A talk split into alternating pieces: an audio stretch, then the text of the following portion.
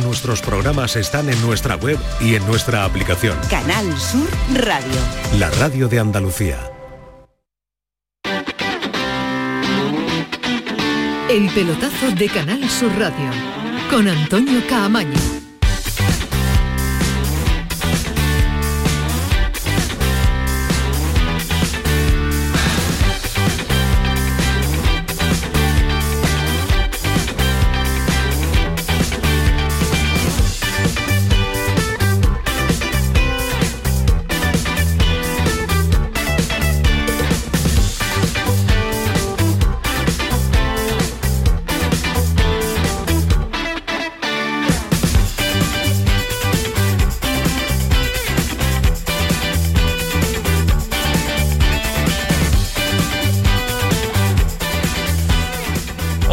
Buenas noches, sintonía de Canal Sur Radio, sintonía del pelotazo, por fin una buena noticia para los aficionados del Sevilla, por fin un partido en el que el Sevilla ha conseguido la victoria. Y no es un partido cualquiera porque es el partido de la Copa del Rey que va a hacer que el Sevilla sea el próximo viernes uno de los que van a estar en el bombo del próximo viernes eh, para jugar los cuartos de final de la Copa del Rey, también a partido único. Ya saben que en esta edición de la Copa del Rey, como en años eh, anteriores, el bombo el sorteo se va a determinar que el que la bolita que sale primero juega en casa, la bolita que sale después con su enfrentamiento juega fuera de casa. Solo semifinales va a ser a ida y vuelta, como viene siendo habitual en las últimas, eh, en las últimas temporadas. Un Sevilla que ha dado la mejor versión desde que Quique Sánchez Flores, el entrenador del Sevilla, es verdad que en Granada no estuvo mal, pero eh, hoy midiéndose a un rival que sí lo ha tenido como es el eh, Getafe, ha vencido 1-3 y se clasifica para los cuartos de final de la Copa del Rey. Se adelantó en el marcador eh, Sergio Ramos, el Sevilla, a través de Sergio Ramos al saque de esquina, con un remate espectacular, como viene siendo habitual del Camero, del, del de Camas, prontito en el minuto 8 en el 23 empató Juan Mata después de un error también defensivo del Sevilla que ha concedido hoy, como viene siendo habitual, pero menos de lo que ha concedido en las últimas, en las últimas temporadas. Y el auténtico protagonista del partido, el auténtico jugador que es el MVP y además en el que van a estar puestas todas las miradas a partir de ya. Hoy nada más y nada menos que Isaac Romero, que ya debutó en el anterior partido de liga y que no tuvo la suerte de ver puerta, hoy lo ha visto con dos goles en la segunda parte. En el 48 y en el 55 marcaba Isaac Romero, el canterano, el jugador del Sevilla, los dos goles que meten al conjunto de Quique Sánchez Flores en la, en la siguiente eliminatoria. Un partido, insisto, en el que tiene todas las miradas puestas en el eh, jugador del Sevilla. Pues eh, mira, con Isaac Romero, en un instante podemos estar con él, pero ya está atendiendo a los medios oficiales del conjunto hispalense y nos vamos a escuchar al jugador del Sevilla, Isaac Romero, que es el auténtico protagonista. Vamos a ver si después, Pedro Lázaro, tenemos la oportunidad de saludarlo en directo en la sintonía del pelotazo. Isaac Romero un, sueño de un niño desde chiquitito, llegar al primer equipo del Sevilla Fútbol Club y, ganar el primer partido que juegas en Copa Rey ayudándole al equipo en todo lo que puede y con la afición apoyándonos en todo momento. Esto es cumplir un sueño desde que lleva soñando desde chiquitito. ¿Qué se te ha pasado por la cabeza cuando has visto volando ese balón de Lucas tan bueno? Has dicho, esta es la mía, ¿no? Sí, claro tenía que, aprovecharlo porque todos todo partidos no se tienen esas ocasiones y quería ayudar al equipo en todo lo que pudiera y se me ha pasado por la cabeza por, todo lo que he sufrido estos años atrás y mi familia y todo el mundo muy agradecido y muy contento de, de ayudar al equipo tenido que echar al suelo ya al final, minuto 65, imagino muchísima diferencia también el esfuerzo en las piernas de, jugar con el sello atlético a jugar a este nivel. Sí, claro, se nota, son muchas categorías que hay por encima, ya esto es acostumbrarse y, cogiendo ritmo de, esta categoría, pero bueno, cada vez me encuentro mejor y lo que te he dicho antes, ayudar al equipo en todo lo que puede, dejarlo todo en el campo. ¿Cuántos se van a pelear en casa por esa camiseta, por tenerla ellos? Pues esta va a ser, va a ser para mí, bueno, para mi madre que, que le guste tener las de las de los debut y marcarlas pa- para el recuerdo. Y nada, esta se queda en casa y la coleccionará mi madre. muchas gracias y felicidades. A ti, gracias. Pues- Bueno, Isaac Romero, que es el auténtico protagonista, no solo de la eliminatoria, sino también eh, del Sevilla y para el sevillismo, porque en el partido de esta Copa del Rey, que puede marcar, ya sabemos que eso es un tópico y que se suele decir mucho, un punto de inflexión, eh, pero es verdad que Ismael Medina sigue defendiendo siempre que ganar llama a ganar y la competición de la Copa del Rey nunca molesta. Puede ser el momento de resurgir eh, el Sevilla y el sevillismo de a lo que está por venir. Ahora insisto que vamos a dedicarle todo el tiempo necesario a ese partido desde el eh, Coliseum, desde el eh, Getafe, con eh, Pedro Lázaro que está, que está allí con esa victoria 1 a 3, eh, pero la jornada nos deja también una gran noticia porque Miguel de Toro se acaba de proclamar hace un instante campeón de Europa de waterpolo, un sevillano que lo tenemos con la selección de waterpolo compitiendo y que ya están clasificados para nada más y nada menos que para las Olimpiadas de París. Y otro protagonista que también está atendiendo a los medios oficiales del club. La retransmisión la hemos disfrutado en eh, la gran jugada a través de Radio Anda- Andalucía Información. Ahora nos quedamos nosotros con el postpartido del Sevilla, Alberto Flores, otro protagonista también de la cantera que ha debutado con la camiseta del Sevilla. Ya está sonando, noticia, ya Marco, está con los compañeros de la televisión del Sevilla. Alberto Flores, portero del conjunto hispalense. Calentando y Marco le ha, dado un pinchacito ahí en la espalda, un problema que llevaba arrastrando. Y bueno, he intentado mentalizar lo más rápido posible, eh, concentrarme, hacer un buen calentamiento. Y a veces cuando te pillo así de, rápido es, mucho mejor, no te da tiempo a, no te da tiempo a pensar. eh, concentrado desde, desde el primer minuto que me han dicho que, que me tocaba jugar y, y con muchas ganas. Además has tenido, yo creo que un aliciente seguro en cuanto la gente ha visto que se iba Marco, que te tocaba. Los 1.200 sevillistas han empezado a corear tu nombre, imagino que a mí se me ha puesto la piel de gallina, no quiero imaginar la tuya. Eso para mí, para mí hace un sueño. Lo, comentaba Juan Lu que antes de empezar el partido ha dicho, nada más por la ovación ya, ya ha merecido la pena. Digo, anda, anda que no. Eh, esta gente, como, como he dicho en la otra entrevista, eh, hace tres años vine aquí con los sevillistas, como un aficionado más, como soy desde pequeño, y que hoy, eh, hoy coree mi nombre y me apoyen tanto eh, para, para motivarme y para, y para mi debut. Eso es un sueño y, y ni en los mejores sueños estaba, estaba hecho. Ya en el partido, Alberto, no te ha tocado intervenir mucho, en el gol prácticamente no puedes hacer nada, imagino que eso también te ha ayudado a tranquilizarte y a estar mucho más tiempo metido, ¿no? Sí, bueno, la, la verdad que ha sido un partido donde, como has dicho, no han tenido muchas ocasiones, pero al principio, la primera parte, después del gol nuestro, nos han empezado a someter y ahí, ahí hemos, hemos aguantado bien, hemos sabido sufrir y aunque no llegaban, pero, pero bueno, estaba, estaba esa tensión y, y hemos sabido sufrir, hemos sabido aguantar la arremetida del rival y aprovechar la nuestra. Lo preguntaba Isaac también, esa me imagino que para ti, ¿no? Para tu cuarto, para colgarla o para alguien muy especial, ¿no? Esta tiene un significado que, que nunca se lo había dicho a nadie y es una promesa que tenía conmigo mismo, que Andrés Paló me dio la, la camiseta de su último partido y ahora le voy a hablar y le voy a decir que, que esta es para él porque desde, desde que me conoció no ha parado de ayudarme, ha sido un ejemplo y, y un ídolo para mí, tanto personalmente como futbolísticamente. Esta camiseta es una promesa, ahora se lo comentaré, pero esta camiseta va para él. Fue su último partido, el primer partido mío, pues se la doy a él. Con eso te iba a cerrar. Cuando la gente ha sabido que jugabas, ha empezado a correr por redes sociales una foto que tienes muy pequeñito con Andrés, que te estaba dando la camiseta, y me imagino que va a estar muy contento de que te acuerdes de él en un día como hoy. Sí, tengo, tengo contacto casi a diario con él. Es una persona que, que me ha ayudado en todo momento, eh, desde, desde pequeño, que ha, que ha confiado en mí siempre y me ha dado muchos consejos. Le estoy agradecido tanto a él como a su familia, que se han portado conmigo increíble, como con mi familia también. Y, y es un, un detalle, una, una pequeña historia muy bonita. Y, Pues eh, las historias de los canteranos en esta victoria del Sevilla, vámonos al Coliseum porque está ya Pedro Lázaro y además me parece que con el protagonista de este partido. Pedro, ¿qué tal? Muy buenas. Hola, muy buenas. Escuchamos a Isaac Romero. El- Bueno, pues a mi familia, a mi madre y a, y a mis amigos que siempre están conmigo y esto va para ellos. Isaac, ¿cómo, ¿cómo han sido los goles? Cuéntanos en directo en Canal Sur Radio. ¿cómo han cuando has pegado de cabeza ese 0-1, ese 1-2, supongo que, que habrá sido el hombre más feliz del mundo, ¿no? Sí, claro.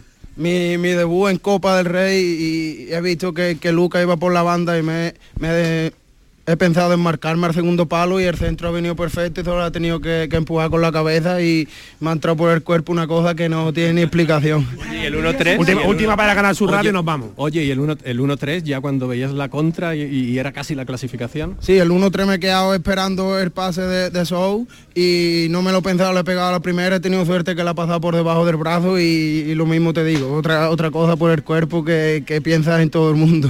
Muy bien, muchas gracias. Pues es Isaac Romero, muy rápido en la, en la sala de prensa. Era el protagonista, Pedro. Fue lo- ya, ya, ya, ya, pero... Que estás en forma todavía, ¿eh? no te creas, no te creas. Soy ya me han echado ya de la grada, ya cuando te echan de la grada, ya, ya, ya que no te queda nada. En forma todavía. Quien tuvo, retuvo, dice, dice el, el clásico. Te doy un tiempo de ubicación, un tiempo de respiro. No, no, estoy en la, estoy en la sala de prensa. Ah, o sea que vale, vale, Estoy vale. en la sala de prensa, o sea pues que, nada, que- quería- que ya quería que nos lo que vaya pasando por aquí. que nos hicieras el, el primer análisis de- del partido. Para ti el mejor el mejor encuentro de la era Quique Sánchez Flores, por lo menos en a ver, el 0-3 de, Granada también fue llamativo, pero hoy había un equipo que compite, que se agarra a las eliminatorias, que es el Getafe de, de Bordalás. Eso también marca el nivel del Sevilla que ha demostrado la noche de hoy, ¿no? Sí, sí, eh, sin duda alguna, sin duda alguna ha sido ha sido, ha sido importante. Yo, yo creo que, que en, en la primera parte es verdad que después del gol de Sergio Ramos el equipo se ha ido haciendo otra vez pequeño, el equipo ha ido empequeñeciendo, ha ido a menos, pero lo cierto es que en el momento en el que en el momento en el que ese cuarto de hora letal en la segunda parte para mí ha sido decisivo y ha sido pues quizás los 15 minutos a lo mejor más brillantes del Sevilla en lo que llevamos de temporada ¿eh? con los dos goles o Campos ha sido el agitador del choque y lógicamente ha sido también decisivo, lanzó el contragolpe del 1-3 y dio la asistencia en el 1-2, que trabajó muy bien el Sevilla y que lógicamente tiene, tiene mucho mérito. Pero lo del chaval Isaac Romero y lo de Alberto Flores en la portería, creo que es un partido para, para no olvidar.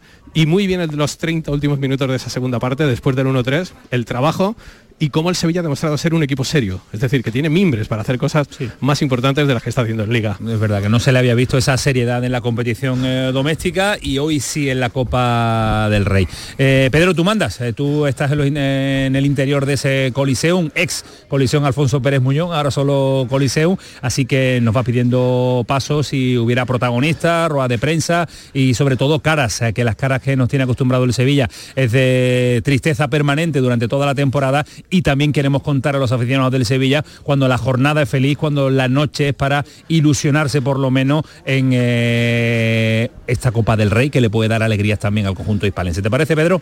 Sí, sí, perfecto. Estamos Vale. aquí, estamos ya esperando aquí que Sánchez Flores, que será el primero en comparecer en la, en la sala de prensa. Ahora escuchamos al eh, mister del Sevilla, Ismael Medina. ¿Qué tal? Muy buenas noches. Hola, ¿qué tal? Muy buenas, Eh, nosotros no tenemos mucha idea de esto de fútbol, ¿eh? pero ayer en el debate yo no voy a ser ventajista, pero sí me quedo con eh, uno de los análisis que hicimos es eh, tiene que tocar cosas, tiene que no revolucionar, pero tiene que meter ganas, tiene que meter intensidad, tiene que meter ilusión y lo ha metido hoy en la portería y en el gol. En el gol y en la portería.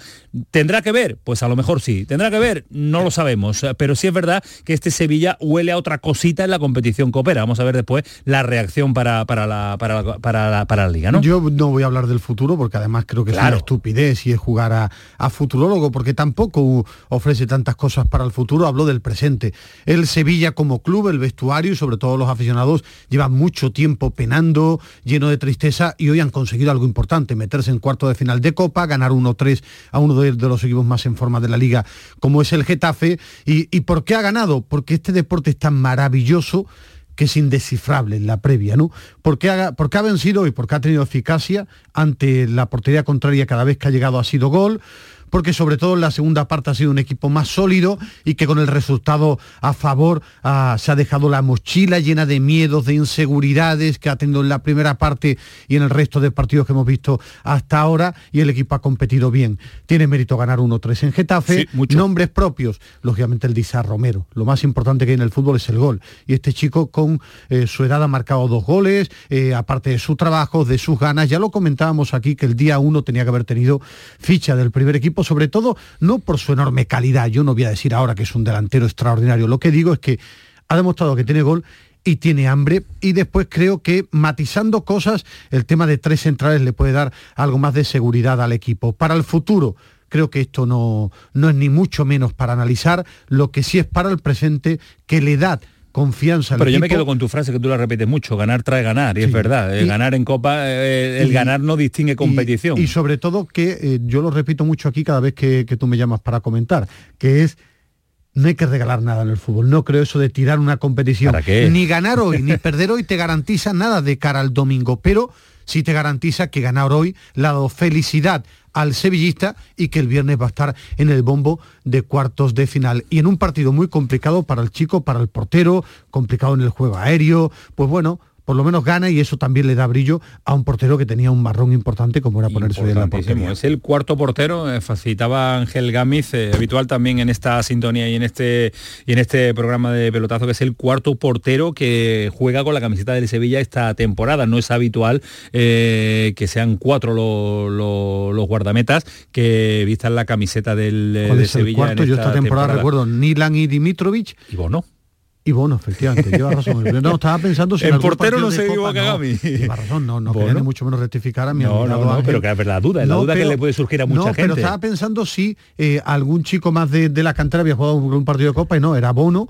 Bono era el titular, pero lo vendieron y es el cuarto portero que juega en una temporada atípica para un Sevilla que tiene, repito, mucho mérito ganar hoy en Getafe 1-3. Pues eh, ha conseguido esa victoria el Sevilla 1-3 que por lo menos da unos días de tranquilidad hasta que vuelva al Campeonato Nacional de Liga. A ver si vuelve con una victoria del Sevilla y uno de los equipos andaluces empiezan a salir por lo menos de ahí de la zona de descenso. Y otros equipos ah, andaluces que ya saben cómo está la situación. Ayer nos comentaba Javi Lacabe la búsqueda de por parte del Cádiz de entrenador para sustituir a Sergio González. Pues la noticia de hoy que nos eh, alarmaba y nos llamaba bien temprano Javi Lacabe es que se va a sentar el viernes en el banquillo, Bueno, que ayer- Sergio ayer González. lo comentamos, Ayer las lo horas- intuíamos. a las horas Javi, era más optimista Javi- que yo. sí. eh, el Javi era más de optimista, Javi era las horas que juegan, pasan, juegan en favor de Sergio de González y pues las horas que estamos que es jornada de martes por la noche recordemos que el Betis el Cádiz perdón compite eh, ante el Alavés el Alavés que se está cruzando con todos los equipos eh, andaluces en los momentos delicados y le ha dado la posibilidad de que Sergio González se siente en el banquillo de Mendizorroza el próximo Las llamadas de Vizcaíno ayer que no surtieron no efecto. surtieron ¿no? efecto. Parece que ni Rubi ni Diego Martínez están por la labor. Ahora vamos a escucharle la sala de prensa mucho más amplio eh, a Quique Sánchez Flores, el entrenador del Sevilla, pero va un avance, eh, o por lo menos escuchamos un avance del entrenador del conjunto hispalense en la televisión oficial del club que está atendiendo ya.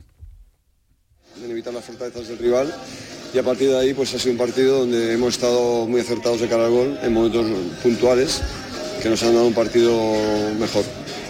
Eh, sucede el ponernos por delante, el error en ese gol del Getafe, que puede suceder, es fútbol, pero el equipo se repone muy bien, mucho mejor que otros días y eso sin duda que ayuda a salir mejor en el segundo tiempo y a encontrar esos goles. Bueno, estamos eh, ahora en momentos del partido al que era, eh, con la dificultad que tenía. Este es un equipo que aprieta mucho, que no deja hacer los partidos incomodísimos. Aquí en su campo sabíamos que iba a ser como siempre, eh, dificilísimo.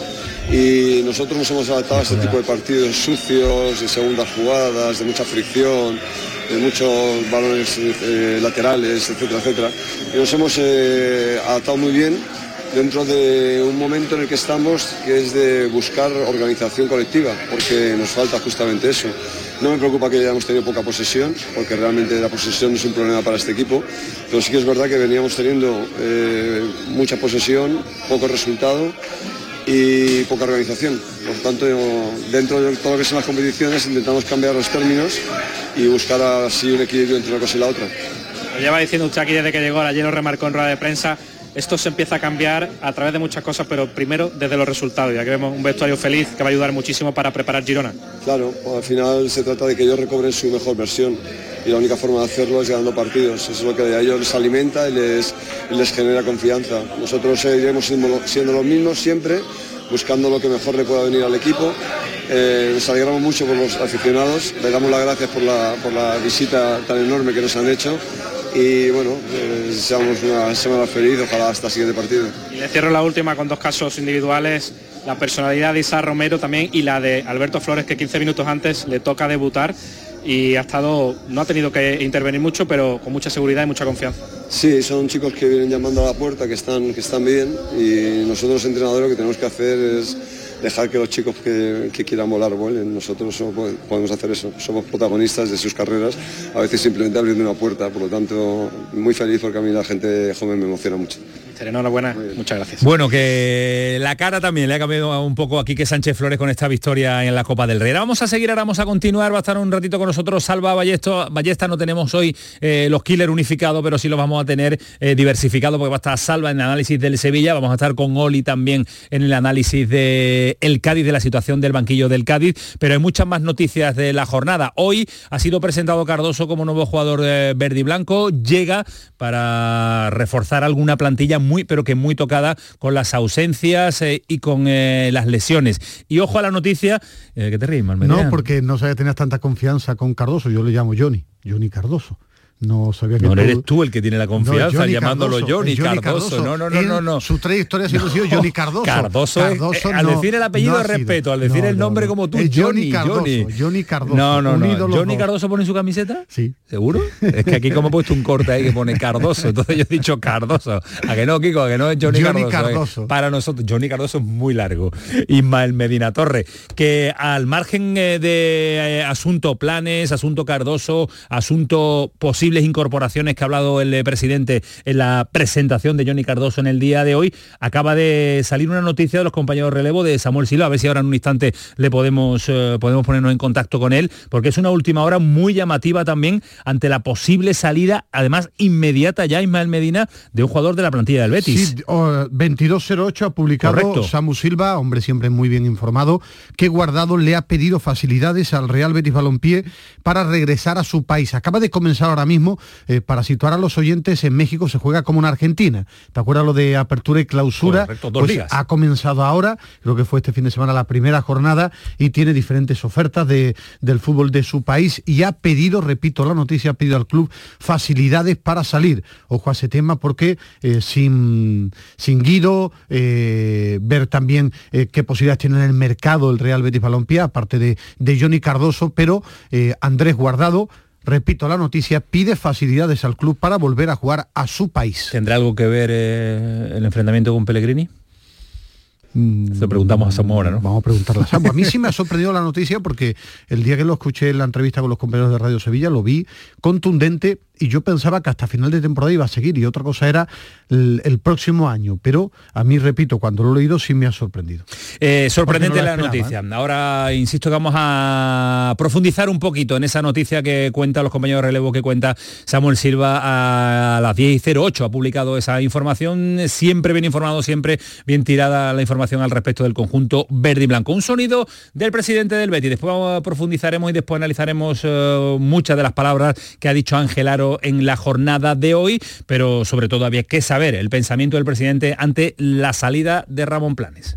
Bueno, condicionado no y decepcionado tampoco. Yo tengo que poner de manifiesto que la relación con Ramón ha sido y será buena. Ha hecho un gran trabajo el tiempo que ha estado en el Betty y hay que darle normalidad a este, tipo de situaciones. Él viene por un proyecto deportivo, con un contrato. Al final, el hecho de que, de que esté haciendo bien el trabajo le hace que le vengan ofertas. Ha cumplido su contrato. Tengo que decir que eh, hasta ahora el único director deportivo que se ha ido poniendo una cláusula. Hasta ahora había que pagar porque se fueran los directores deportivos. Señal de que vamos en una buena dirección y desearle que le, que le vaya bien. No puedo decir otra cosa desearle a Ramón Planes que le vaya que le vaya bien. Eh, ¿Qué te pasa, Ismael? Que está, muy, está, está, la jornada muy activa, ¿eh? Está la jornada súper activa a través de las redes sociales. Otros marcadores también que los tenemos claro, está muy pendiente el Atlético de Bilbao, minuto 68, porque todo el mundo está viendo el fútbol, ¿eh? Todo Entonces hay que situarle, después del triunfo del Sevilla 1-3, el sorteo el viernes ya está en el bombo de cuartos de final, Atlético Club de Bilbao 2 a la vez 0 y Tenerife 0, Mallorca 0. Este, la primera parte son los tres partidos de que se, uno ya ha terminado y dos en juego de la Copa del Rey. Yo te pregunto por dos nombres eh, propios y después insisto que vamos a profundizar. Si te digo que el Granada quiere a Pellistri. Hombre, sería un ¿eh? muy buen fichaje. Viene Quique. Extremo del United. Y después te pongo el otro, porque por línea interna eh, nos dice Pedro Lázaro que línea externa, ¿no? Él es externa, ¿no? Vale, que estaba escuchando yo. Pues se viene Quique y está Pedro Lázaro muy pendiente a la rueda de prensa del entrenador del Sevilla, el eh, micrófono de Canal Sur en el Coliseum. Sí, está sentándose el técnico del Sevilla y y ahí está el jefe de prensa del conjunto sevillista, sentado junto a ese, pidiendo, vamos a ver si nos dan el micrófono, primero a los medios del club. Escuchamos la primera pregunta.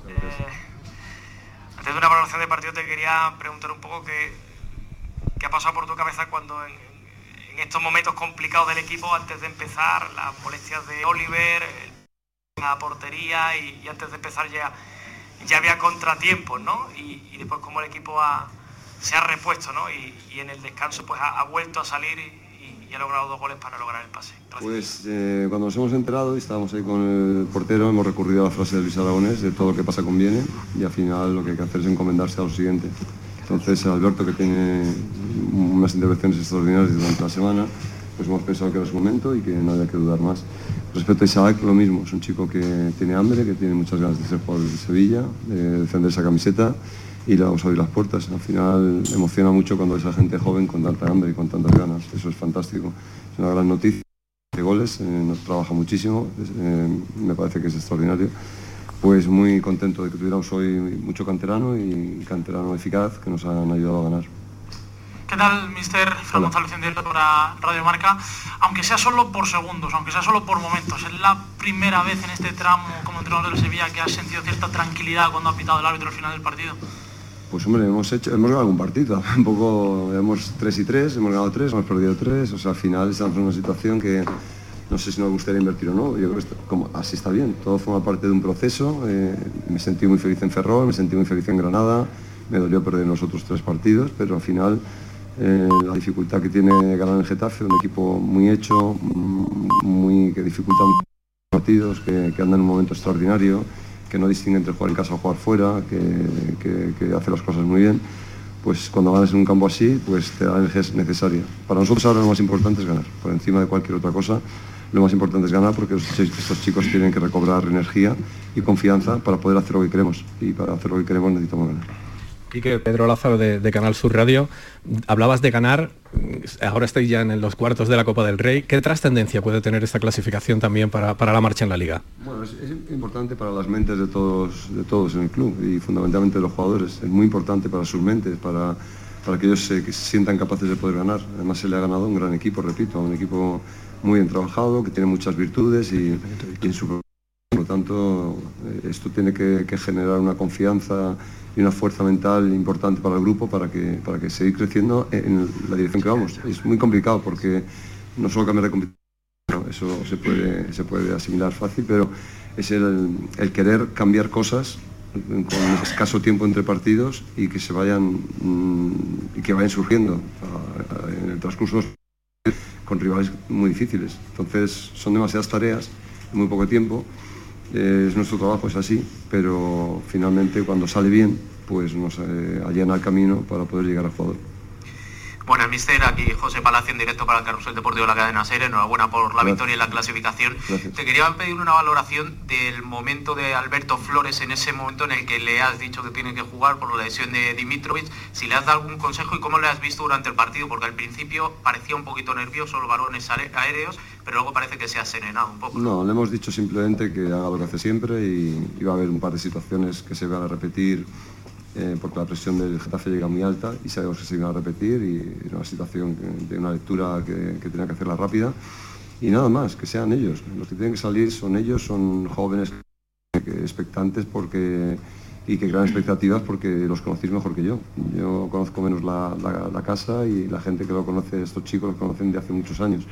Pero cuando los ves entrenar te das cuenta que quieren, que quieren, que quieren formar parte de este grupo y, y reivindicarse y, hacerlo bien. Pues fan- fantástico, nos emociona mucho que los chicos jóvenes puedan jugar.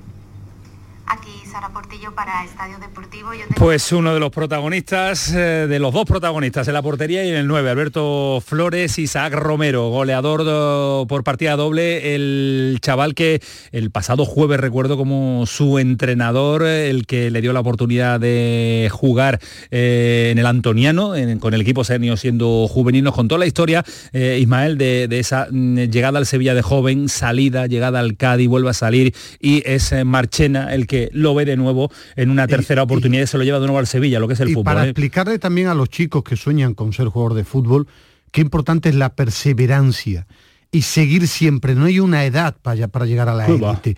Tienes que seguir y tienes que ser capaz de solventar obstáculos, como lo hizo Brian Zaragoza que nos contó aquí en el pelotazo que tú diriges y ahora Isaac Romero. ¿Por qué?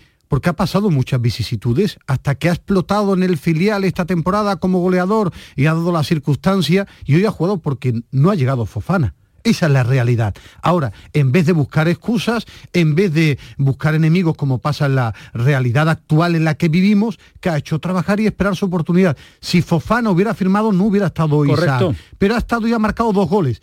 Y hoy es su día.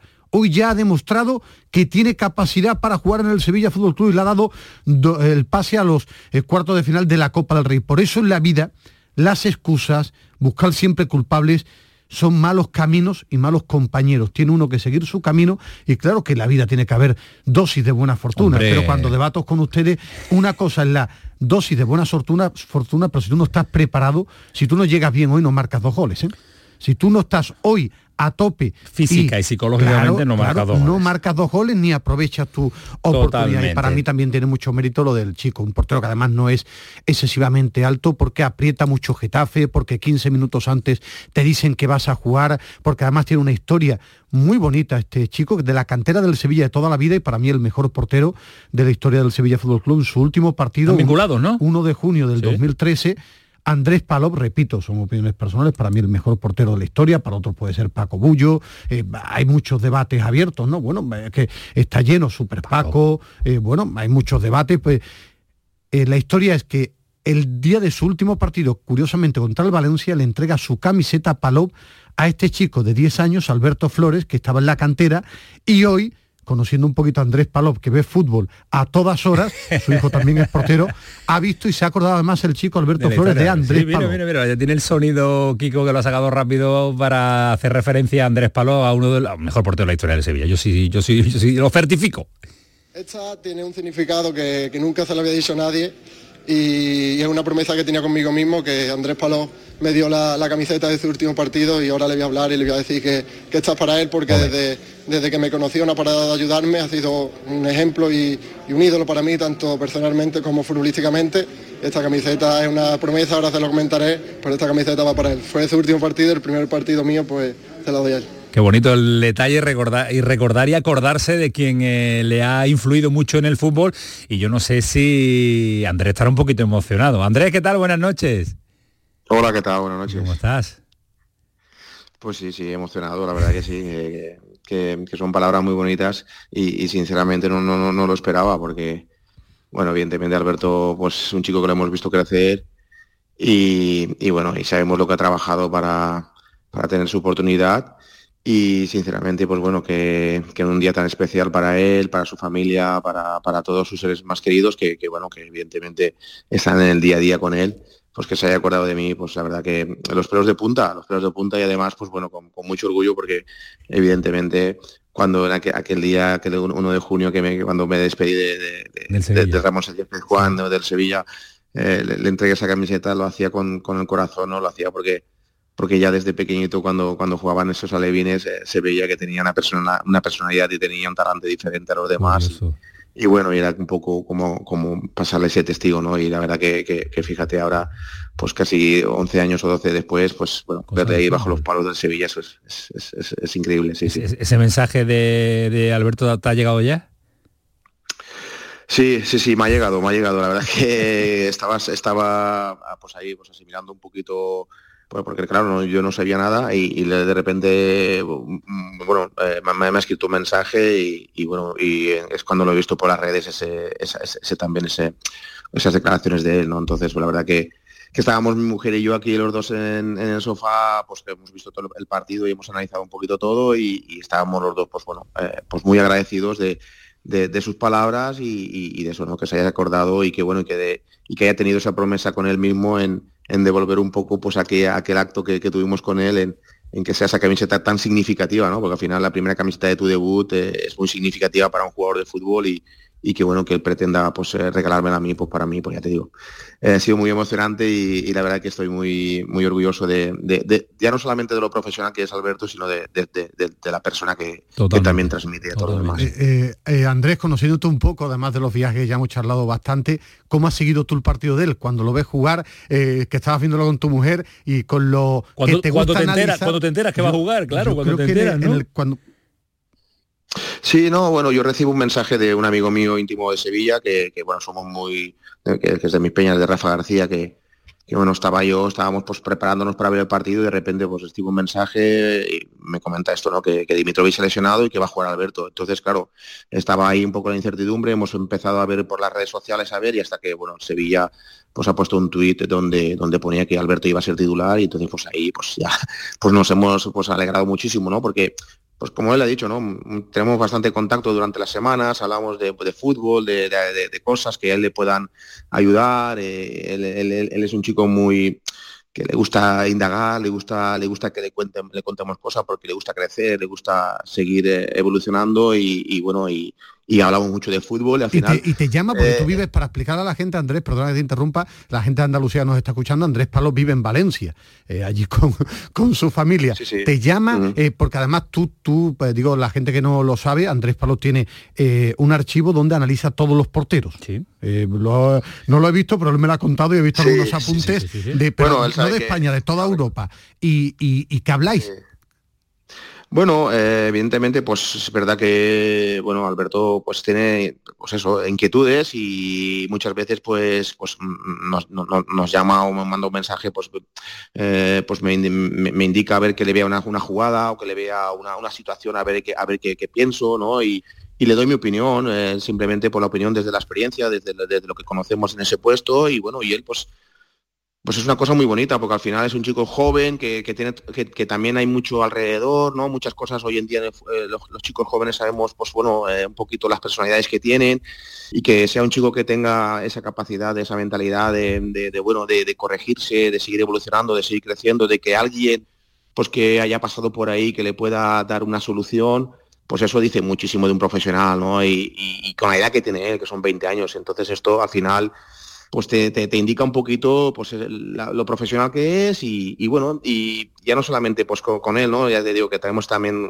eh, mucha mucha mucha conexión con su familia porque son gente muy muy amable, gente muy, muy humana y, que bueno, muy trabajadora y que al final, pues bueno, eh, todos saben el esfuerzo que ha hecho Alberto para, para hoy, pues bueno, disfrutar de, un partido. ¿Cómo lo has visto hoy? Porque era un partido complicado, enterarte 15 minutos antes, Andrés y un equipo en la situación en la que llega Y con tanto juego aéreo en esta situación del Sevilla, cómo van arriba que, la tasa y esta gente meten el codo, ¿eh? que tú has sido portero. ¿eh?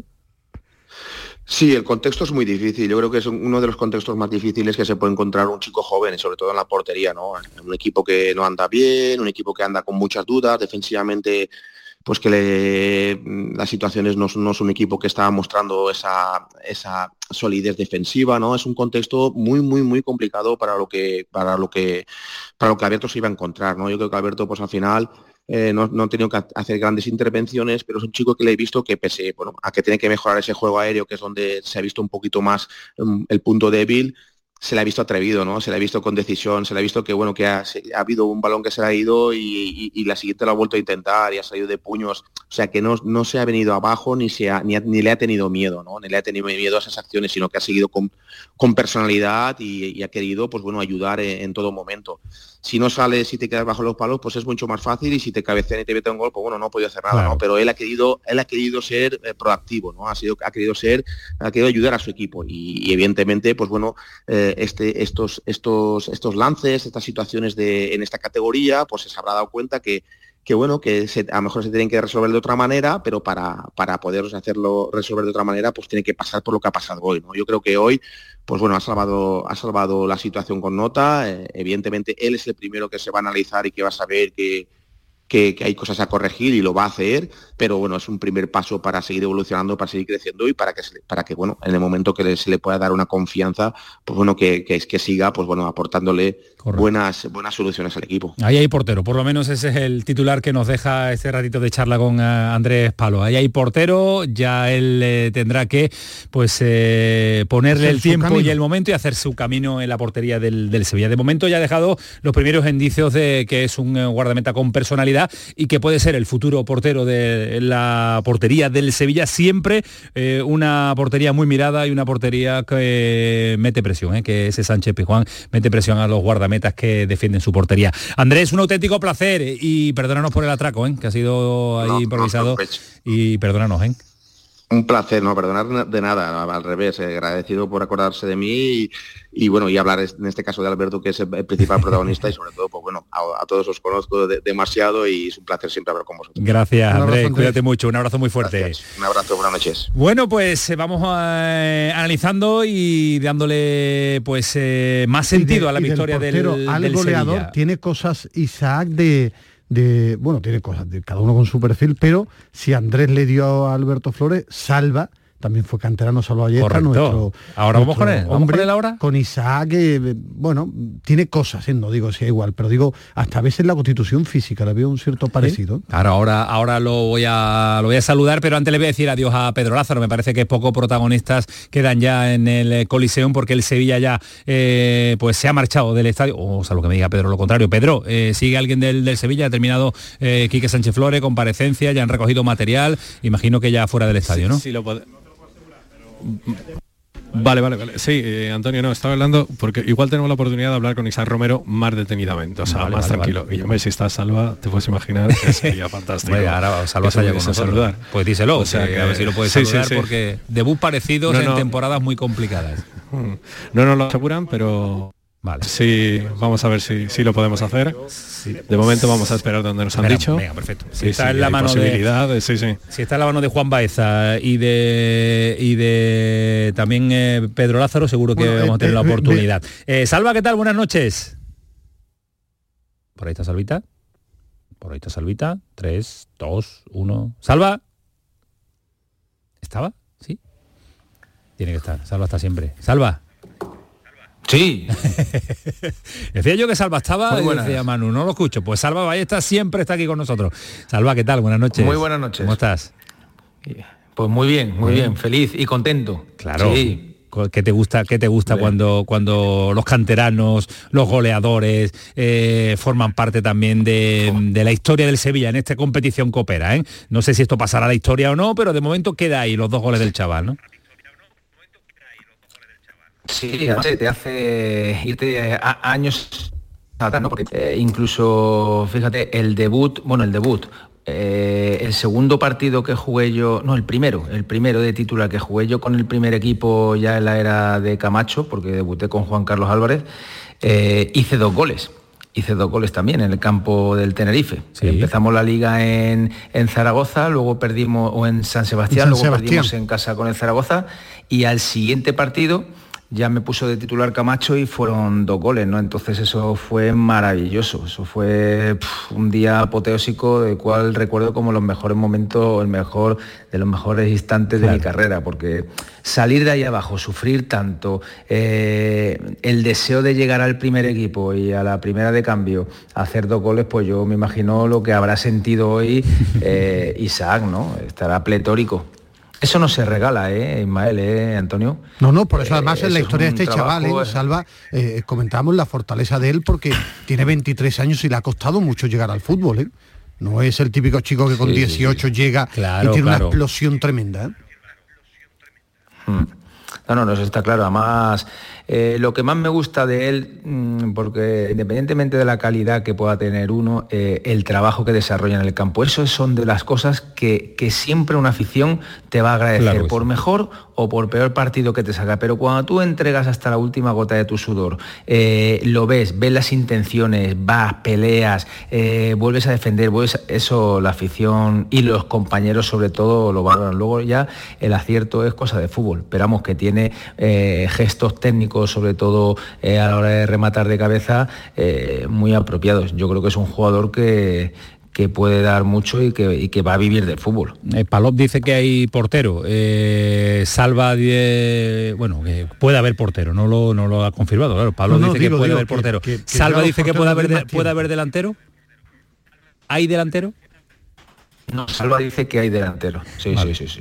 Sí, sí, porque sobre todo es que se le ve esa, independientemente de que el jugador tenga eh, esas calidades, se le ve ese hambre eh, y, y la gente cuando ya toca la cúspide eh, es muy difícil mantenerse, porque hay mucho sacrificio detrás, pero, pero me, ha- gustado, me ha gustado, me, me- me gusta ver las intensidades con las que se ofrece en los partidos y, y la seriedad con que y, y el hambre, el hambre que tiene, eso es fundamental para un delantero centro. Eh, yo de los dos chicos, lógicamente al portero que tengo que verlo más todavía. claro. A Isaac, a día de hoy sí lo veo un escalón por encima de Mariano y de Rafa Mir. Eh, el día del Alavés creo que le pesó que no conoce todavía su físico, me explico. Salió con tanta fuerza, tanta intensidad, que Suele corrió pasar, una barbaridad y Salva ha sido profesional, le ha pasado. Pero a, a Isaac, repito, en mi valoración solo es un partido y a mí no me gusta lanzar las campanas al vuelo, pero sí le veo un escalón más, sí le veo que aporta más cosas a día de hoy que Mariano Rafa Mir. Bueno, eh, también yo creo que hay que respetar un poquito la, la carrera, sobre todo la de Rafa Mir, ¿no? Rafa lo que pasa es que ahora mismo está en una situación no cómoda para él, no cómoda en el ambiente que se mueve, pero Rafa es un jugador que ha venido al Sevilla y el Sevilla le ha firmado eh, pensando lo que es, un gran futbolista, pero bueno, Y estamos ahí teniendo problemas de cobertura. Con yo, la yo digo, comunicación. hoy, ¿eh? yo, yo, tam- yo soy los que pienso que Rafa Pir no es tan entre comillas malo, está, está- es un delantero tan No es este el Rafa Mir que nos tiene eh, acostumbrados, Sí, bueno, yo creo que es un delantero mejor de lo que hemos visto hasta ahora esta temporada en el Sevilla, que ahora está bloqueado, está mentalmente ido. Sí digo que su rendimiento actual sí le veo más cosas a Isaac que le aportan al equipo que Miro o Mariano, siempre teniendo en cuenta que es su segundo partido en la élite, que, a mí respetar, no me gusta. respetando siempre a Rafa Mir y a Mariano que tienen una trayectoria Sí, también pero- más o pero menos sí me importante gusta la analizar, tiene, claro. sí, pero me gusta analizar el fútbol y a, y a Isaac, repito, dándole tiempo, no metiéndole una mochila porque el Sevilla anda muy mal en liga, pero sí le veo cosas de un chico que para este momento del Sevilla puede ayudar. Pero Salva, es verdad que lo que dice Ismael, pero eh, es Sí. que el Sevilla necesita gol inmediato. El tiempo no lo tiene el Sevilla y eso puede ser un hándicap que lleve este chaval también, ¿no? Que se le va a exigir eh, los goles que no está marcando los delanteros a priori eh, que venían para hacerlo. Bueno, eh, eso es bonito también, es, es responsabilidad. Yo siempre digo que el jugador que tiene talento, el jugador que se quiere eh, ganar la vida en cualquier profesión, eh, en el momento que pegas el pistoletazo de salida, mm, yo no estoy de acuerdo en el que hay que conservarlo. No, no. Tú quieres correr, tú quieres campo para adelante, ahí tienes campo y tienes para correr, demuestra lo que tú vales. Eso es lo que yo he vivido, esa es mi personalidad y esa es mi manera de, de ver como entrenador. Yo entrenador, si tengo un chaval joven que, que- que en el terreno de juego eh, es superior y veo esas cualidades y veo esa ilusión, yo lo pongo, lo, pongo a jugar. Ya el acierto, la suerte o la menos suerte, pues también acompaña, ¿no? Pero bueno, yo creo que, es lo que os estaba diciendo antes, que Rafa Mil tiene una trayectoria, que Rafa Mil se fichó en el Sevilla eh, como un gran futbolista y que ahora mismo está en una envolvente muy negativa que todo es además. Que por cierto, esto es una opinión mía, ¿eh? Yo creo que lo de Mariano, el corte de pelo, eh, y no es risa, a la hora de rematar de cabeza, y te lo dice uno que era rematador, no, no, no, no me río, te lo estoy diciendo en serio. que llevas toda la razón. Eso Yo creo que le puede perjudicar claro. la dirección del balón. Y yo creo que eso es una cosa que habría que hacérselo ver. Porque el otro día hubo un par de remates que dije yo, pero ¿cómo puede salir el remate para allá? Y realmente, coño, eso es un, un- un tema duro que hay ahí que varía la, la- la- la dirección del balón. Bueno, pues son detalles también que Salva Ballesta observa como, como entrenador y como futbolista futbolista de de élite. Salva, un auténtico placer tenerte este ratito para analizar esta victoria importantísima para, para el sevillismo. A ver si a partir de aquí eh, no- les da más alegría a su afición y les da más alegría a los suyos. No me cabe duda de que esta, esta victoria va a ser, vamos, eh, para, para, para poder trabajar a diario va a ser muchísimo, muchísimo mejor y sobre todo asimilar y aceptar pues, las ideas que tiene, que tiene Quique, que se, ha, que se ha ganado un equipo en un escenario, un equipo duro, un equipo que exige, contundente, incómodo y eso, coño, ya- le han dado mucha caña a Sevilla, a la plantilla, pues yo creo que hoy es meritorio Pues eh, darle, darle pues bueno, eh, lo que han hecho. ¿eh? y mira, y otra cosa que te iba a decir, Antonio, Dime. hoy es un partido para refrendar las estadísticas. La posesión de balón, ¿vale? Todo prácticamente le ha ganado el doble el Getafe. La posesión prácticamente ha sido un 70-30, los ataques han sido un 170-80, eh, los cones 7-2, eh, y mira, al final los goles, mm, eh, disparos a puerta al final 5 el Sevilla, 16 eh, el Getafe, aunque a puerta ha sido diferente. ¿Qué te quiero decir con esto? Que en el fútbol lo que hay que es tener el balón en campo contrario y disparar a puerta, no es toque horizontal sin, sin, sin tirar y sin avanzar. Y eso es, y eso es así. Ese es el fútbol. Gracias, Alba. Un placer escucharte. Cuídate mucho. Un abrazo. Hasta Y buenas luego. noches. y que el fútbol es tan indescifrable por eso, porque y es tan bonito y es tan difícil de, de saber y predecir lo que va a pasar por esas situaciones. Por, por eso analizamos, cuando analizamos el fútbol, a mí por lo menos me gusta decir, ojo, que una cosa es que andes bien, pero después hay que refrendarlo. Ayer el gran favorito, a ustedes que os gusta esta etiqueta, Y a ti, a el ti. Getafe, ha ganado el, el Sevilla, pero hoy ha sido, aparte del Sevilla, un día también muy bonito ¿eh? en waterpolo. Estamos en los Juegos Olímpicos de Correcto. París y campeón Campeones ganándole a Croacia, a en su casa. En su casa. A mí, y yo, y que me yo gusta creo que hay una persona en ese autobús, en esa celebración, que también está feliz. Un andaluz, porque es sevillista. Sí, ¿Tú Mi- eso lo tienes confirmado? Hombre, por favor, le voy a preguntar. Miguel de Toro, ¿qué tal? Buenas noches.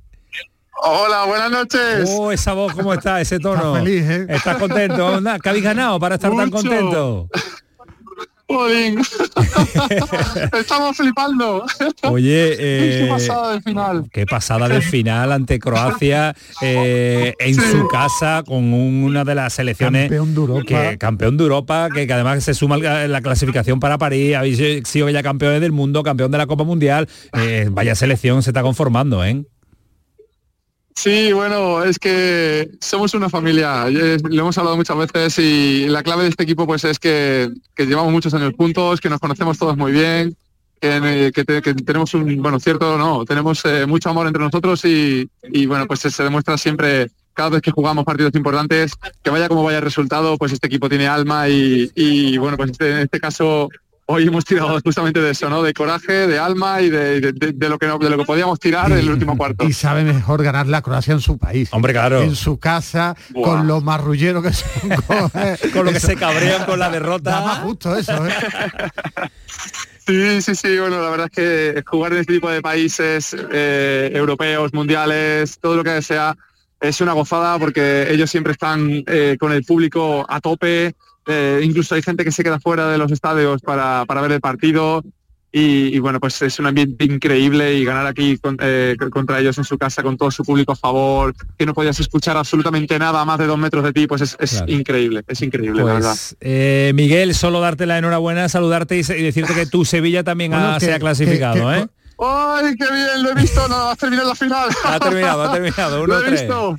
Pues enhorabuena bien, por partida doble. Gracias. di- disfrútalo, Muchas ¿eh? gracias. Disfrútalo, campeón. Gracias a vosotros. Hasta luego, en directo también en el autobús de la selección de waterpolo. Volvemos al Coliseum porque esto es un no parar radio en directo, el pelotazo, Canal Sur Radio, desde las 10 contándoselo absolutamente todo. Pedro. Pues mira, rápidamente, porque estáis a Romero ya en la sintonía del pelotazo, gracias a, a Juan Baeza y, y- y estamos en el autobús prácticamente del Sevilla. Oh, qué, qué cosa, Saludarle y decir lo que queráis. qué cosa más bonita que meterse en el autobús también de, de la selección de waterpolo y, la- y en el de- y en el del autobús del Sevilla. Isaac, ¿qué tal? Buenas noches. Buenas noches.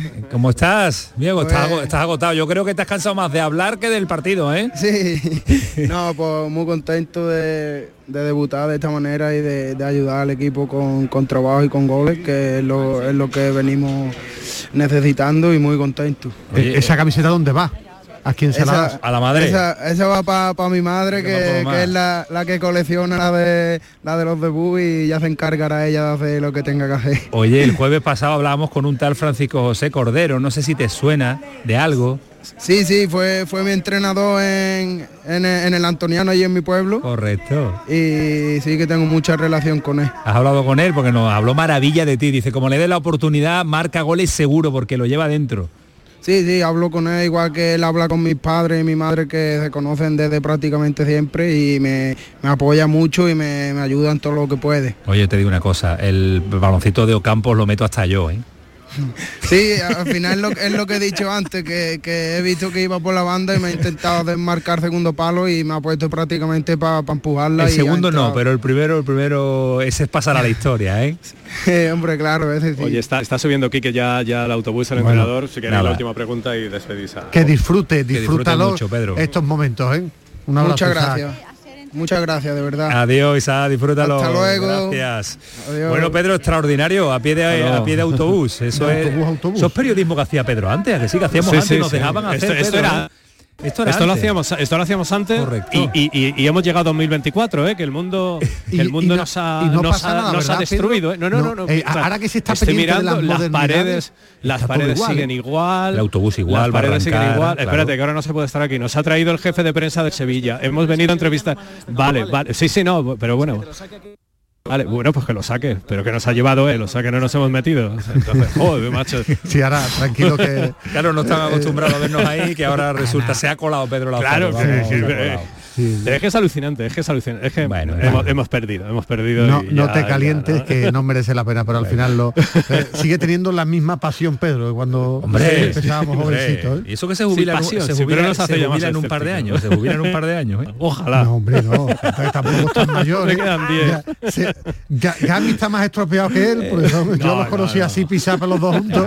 Pero no, Pedro bien. se mantiene mejor. Está que muy Gami. bien, Ga- muy Gami está mejor físicamente, pero Pedro está más, más joven. Va a llamar Gami, verá, te va a enterar. Por eso le doy, que no está Gami, me aprovecho. Pedro, gracias. Oye, un Eh, abrazo. Un abrazo muy fuerte y para, y para casita. eh, cuídate Ah, mucho. Sí, sí, sí, hasta luego. Hasta luego. Espectacular el eh, No, que trabajo se de Pedro que se quede en Lázaro. el campo de Getafe. El Coliseum como para quedarse allí, madre mía.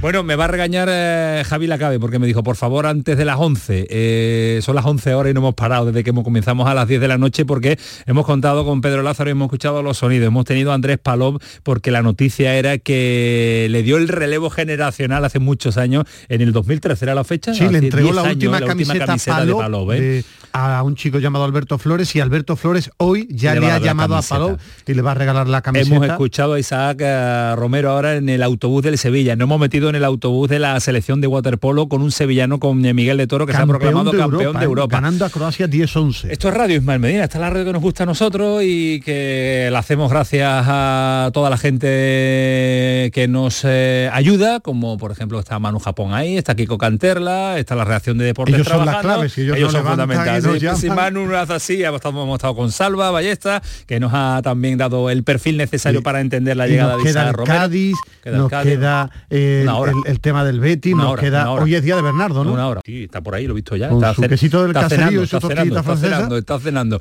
¿Y sabe de qué es hora también? Una hora tarde, creo que un un poco tarde. ah, Vamos a llamar a Paquito Tamayo. Eh, ¿Lo tienes por ahí? Sí, que sí, que sí, que Paquito Tamayo hay que saludarlo. 11 de la noche, Muy que no hemos tarde, empezado. lo ¿eh? Pero lo hemos saludado muy tarde, pero es que no nos ha dejado la actualidad. Paquito, ¿qué tal? Muy buenas. Cuando manda la actualidad, Antonio, no se puede hacer otra cosa, totalmente. Eh, imagino que todas las reacciones que hemos escuchado durante una hora en este programa eh, están ya colgadas en nuestras redes sociales y están teniendo repercusión de nuestros oyentes.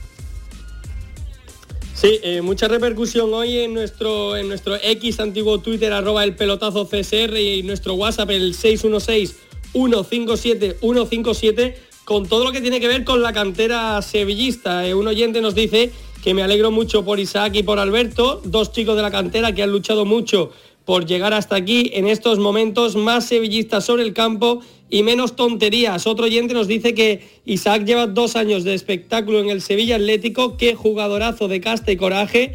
Y otro último oyente nos dice Jesús Navas, Juanlu, Quique Salas, Isaac, Alberto Flores, Sergio Ramos, todos criados en la casa y todos jugando a primer nivel. La cantera sevillista vale oro. Pues eh, es verdad, cuando la cantera llama a la puerta, la cantera suele responder y hoy lo ha hecho en portería y marcando goles. Se lo hemos contado durante esta primera hora de pelotazo, paramos un instante a la vuelta, molesto a Javi Lacabe y a Oli, un instante porque sé que Javi Lacabe tenía un compromiso. No se lo voy a preguntar, Ismael Medina, pero lo tenía. Yo sí se lo pregunto. No, no, no, el pelotazo, ganar su sí. El pelotazo de Canal Sur Radio con Antonio Caamaño. La noche está llena de sorpresas, de gente brillante, de momentos inigualables, de espacios y ambientes fantásticos. La noche de Canal Sur Radio con Rafa Cremades. De lunes a jueves, pasada la medianoche. Un programa que ya es un gran club, con grandes invitados, música en directo y mucha complicidad. Contigo somos más Canal Sur Radio. Contigo somos más Andalucía. Comienza el año revolucionando tu hogar con Social Energy, la mejor relación calidad-precio del mercado. Si no, te la mejoramos. Descuentos de hasta 3.750 euros y llévate 200 euros en tu batería virtual con Luz, con seguro todo riesgo incluido los dos primeros años. Pide tu cita al 955 44 11 11 o socialenergy.es. La revolución solar es Social Energy. Aquadeus, ahora más cerca de ti, procedente del manantial Sierra Nevada, un agua excepcional en sabor, de mineralización débil que nace en tu región. Aquadeus Sierra Nevada es ideal para hidratar a toda la familia y no olvides tirar tu botella al contenedor amarillo. Aquadeus, fuente de vida, ahora también en Andalucía. Canal Sur Radio. Capilar Prime, tu clínica capilar y medicina estética en Sevilla. Ahora, tu injerto capilar con la última novedad llega a Sevilla. Promoción por tan solo 2.490 euros todo incluido y además dos sesiones PRP y seguimiento anual. Los mejores equipos médicos en injerto capilar. Nuestros resultados nos avalan. No esperes más. Recupera tu pelo y confianza. Capilar Prime, tu felicidad es la nuestra. Calle Resolana 25 esquina con calle Feria. Los cambios siempre son buenos. ¿Por qué no empezar por los neumáticos de tu coche? Por eso en Automares tenemos el 2x1 en neumáticos de primeras marcas para todos los vehículos, de cualquier modelo y de cualquier marca. Ven a visitarnos a nuestros talleres de Automares. Estamos en su eminencia, Bellavista, Tomares y Huelva. Automares, servicio oficial en Sevilla. El 9 de junio es día de elecciones al Parlamento Europeo. Si eres residente en España y ciudadano de la Unión Europea, puedes votar. Para ello debes figurar en el padrón municipal y manifestar la voluntad de votar hasta el 30 de enero si no lo has hecho anteriormente. Consulta en tu ayuntamiento y sigue las instrucciones enviadas por la Oficina del Censo Electoral. Encontrarás toda la información en el 900-343-232. Ministerio del Interior, Gobierno de España. interior.gov.es. ¿Sabes todo lo que rascas con un rasca de la 11? Pues imagino que si te toca puedes rascar mucho dinerito, ¿no? Claro, y momentos inolvidables, o muchas, pero que muchas risas. Y sí, también puedes rascar premios de hasta un millón de euros. Ah, pues entonces dame un rasca.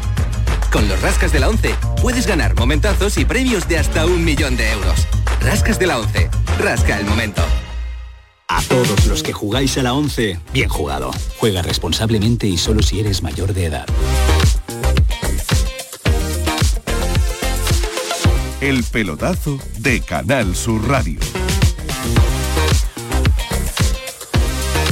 Seguimos en la sintonía de Canal Sur Radio 11 y 5, ya lo saben, hasta las 12 de la noche. Por delante todavía nos queda analizar la situación del Cádiz, que es el primero que compite este próximo fin de semana, concretamente el viernes, y donde Sergio González se va a sentar en el banquillo. Eh, presentado Johnny Cardoso, sonidos de Angelaro, la noticia que nos eh, contaba a través del relevo y lógicamente también la va a contar aquí ahora un instante si molestamos a Samuel Silva, la posible, la más que posible salida eh, del jugador mexicano de guardado destino a su país inminente, ya, ¿eh? no se espera final de temporada y eso es una noticia porque es un jugador menos en la plantilla ya tocada de Pellegrini. Y otros asuntos varios que le vamos a contar hasta las 12 de la noche. Me voy rápidamente a Cádiz porque yo tenía el compromiso de saludarlo antes de las 11 de la noche, pero nunca cumplo los compromisos con Javi Lacabe. Javi, ¿qué tal? Muy buenas.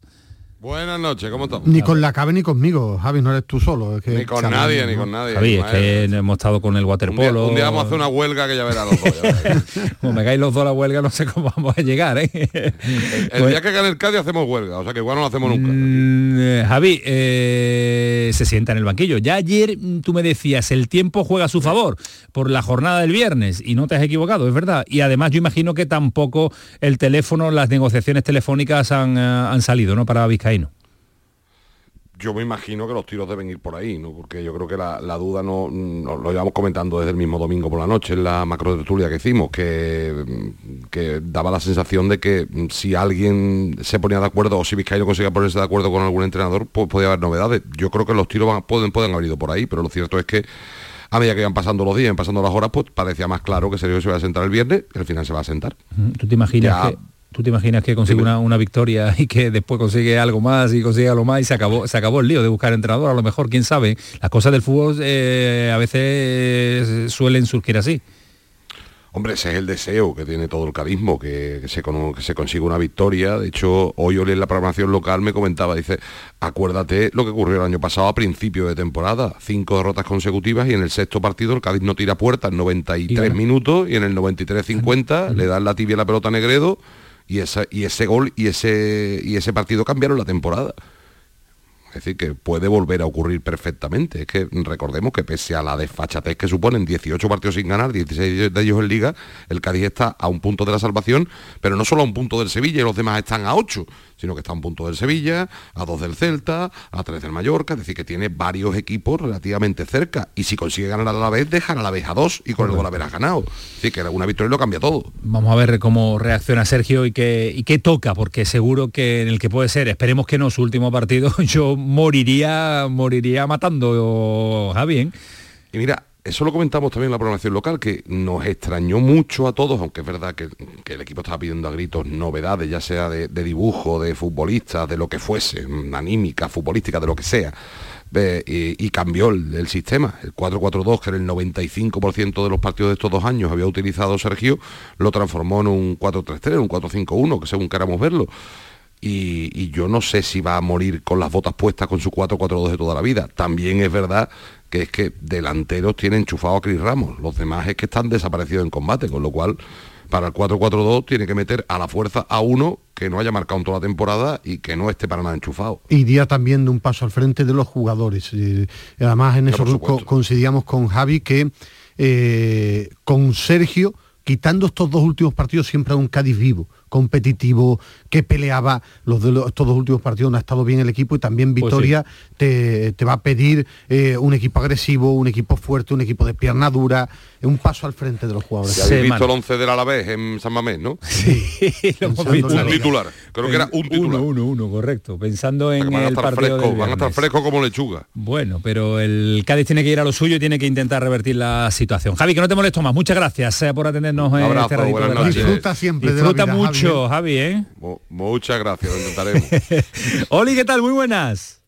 Buenas noches a los dos. De, disfrutón a disfrutón, porque Oli disfruta. ¿Has visto fútbol hoy, Oli? No has parado, seguro. Hoy, hoy, ha sido una tarde apasionante, pero tengo la decisión del balonmano. Yo soy más de balonmano que de waterpolo. Sí. ha sido una decisión importante. Estaba un momento que estaba pendiente del Sevilla, de balonmano, de waterpolo. estaba, estaba, todo. Y luego quería coger el informe del Alavés. Y cuando vi que, que no jugaban los titulares del Alavés, ya, bueno, me, despreocupé un poco, del partido de Bilbao Alavés. Al empate del balonmano, con los fuertes somos en balonmano, hemos caído en primera fase. Es verdad, verdad. es, raro, es poco habitual que el balonmano español mm, de un petardazo así en la primera fase eh, con, la selección nacional eh, sobre todo. Eh, Oli, semana, yo sé que con Javi la programación local en el programa lo, analizáis en profundidad, pero no tenemos la oportunidad muchas veces de, escucharte a nivel, a nivel andaluz, a nivel regional, ¿no? por muchos aficionados del Cádiz que tiene repartido por Andalucía. la situación del entrenador va a ser, es, muy curiosa, ¿no? Llegar, a, llegar sabiendo que es sí o sí tu último partido como no consiga los tres puntos, no sé si es bueno o malo, si le mete presión, si, si es algo en el que te distrae o te centras en ganarlo. Bueno, eh, también es una bola extra porque... Sí, es una bola extra, pero envenenada, Ismael, ¿no, Oli? Fíjate que yo creo que distrae más a, los jugadores que al entrenador, porque el entrenador está en, lo suyo, en su profesión, aparte ya sabe de la inestabilidad, no solo Sergio, ya, ya lo sufrió en otros equipos, y la profesión del entrenador sabemos lo que es. Y yo creo que Sergio está posiblemente sea el más centrado del vestuario, lo digo de verdad. No sé si en buscar soluciones como en todo el otro día quitando el 4-4-2, en cambiar jugadores, en, elegir el mejor 11, estudiar a la vez. Sin embargo, en la posición de los jugadores, para mí, eh, como el foco está puesto en el entrenador, es una sensación de no de ausencia de responsabilidad, pero sí que se diluye más y, es peligroso porque ven la posición débil del entrenador en el vestuario. Y eso, y eso es malo para, para las decisiones que, tome Sergio. ¿no? yo por parte de Sergio lo veo que va a estar en, la normalidad. Me preocupa más los gestos del, Cádiz, que decía antes la cabe. Yo vi, y Ismael, yo vi gestos en el Cádiz que no había visto hasta ahora en los dos últimos partidos, de impotencia, de, estar un poco desquiciado, eh, de protestar eh, cuando no tocaba. Hubo gestos de Fali con el cambio que no me gustaron.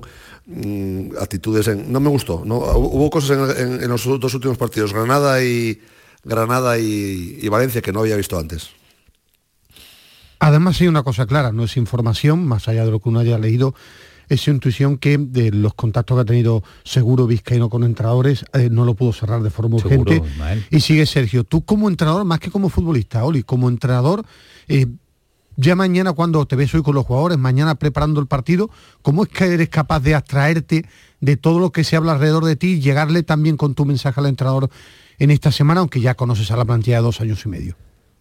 Sí, pero es lo que digo yo, que para mí me resulta más complicado que el jugador entienda el mensaje ya de Sergio cuando sabe que está débil, es más complicado. Y lo de reiniciarse que decía Sergio en una rueda de prensa, que yo entiendo lo que quiere decir Sergio, hay que volver a ser el Cádiz incómodo el mes de agosto, sólido, volver, digamos, al abecedario a la A. Vamos a hacer la A y luego la B, digamos, ¿no? Pues era un poco lo que decía Sergio en la rueda de prensa. Pero eso al, al vestuario con el que ya trabajaste cinco o seis meses, en algunos casos dos años, le da pereza. Al ir a la página 1, al jugador ahora, una temporada arrancada ya, mitad temporada, al jugador que tienes actualmente le da, le da un poco de pereza. De todas formas, yo creo que Sergio, en el, tema del, de sentirse, no, digo fuerte porque es una situación complicada y débil, ¿eh? pero con respecto al club yo creo que no tiene queja, porque si hay que reconocerle a Vizcaíno, eh, su confianza era, era real, eh, y es real en Sergio, porque si no, el domingo estaréis conmigo, ya hubiera tenido un recambio para Sergio, y no lo tenía. Con lo cual habla, de, habla bien de No, en, ese apartado lo que tú dices, ¿Eh? Eh, Oli, él no ha engañado Vizcaíno en su confianza eterna a Sergio. Es verdad que después le puede aguantar hasta donde le puede, hasta, donde le puede aguantar, porque es que si no se le va al equipo a segunda división. Oli, no te voy a preguntar por nombres, en caso de que no salga, ojalá deseamos que Sergio, porque yo intuyo y lo, llevamos manteniendo mucho tiempo, eh, creo que puede sacar el equipo adelante. Pero ¿qué perfil necesitaría el Cádiz? No te voy a preguntar por nombre, pero ¿qué perfil de entrenador crees tú que le podría venir bien al Cádiz si, si Manolo Vizcaíno decide hacer el cambio? Bueno, es difícil de contestarte esta pregunta, porque yo lo primero, yo siempre en el fútbol y en todo soy bastante optimista y positivo.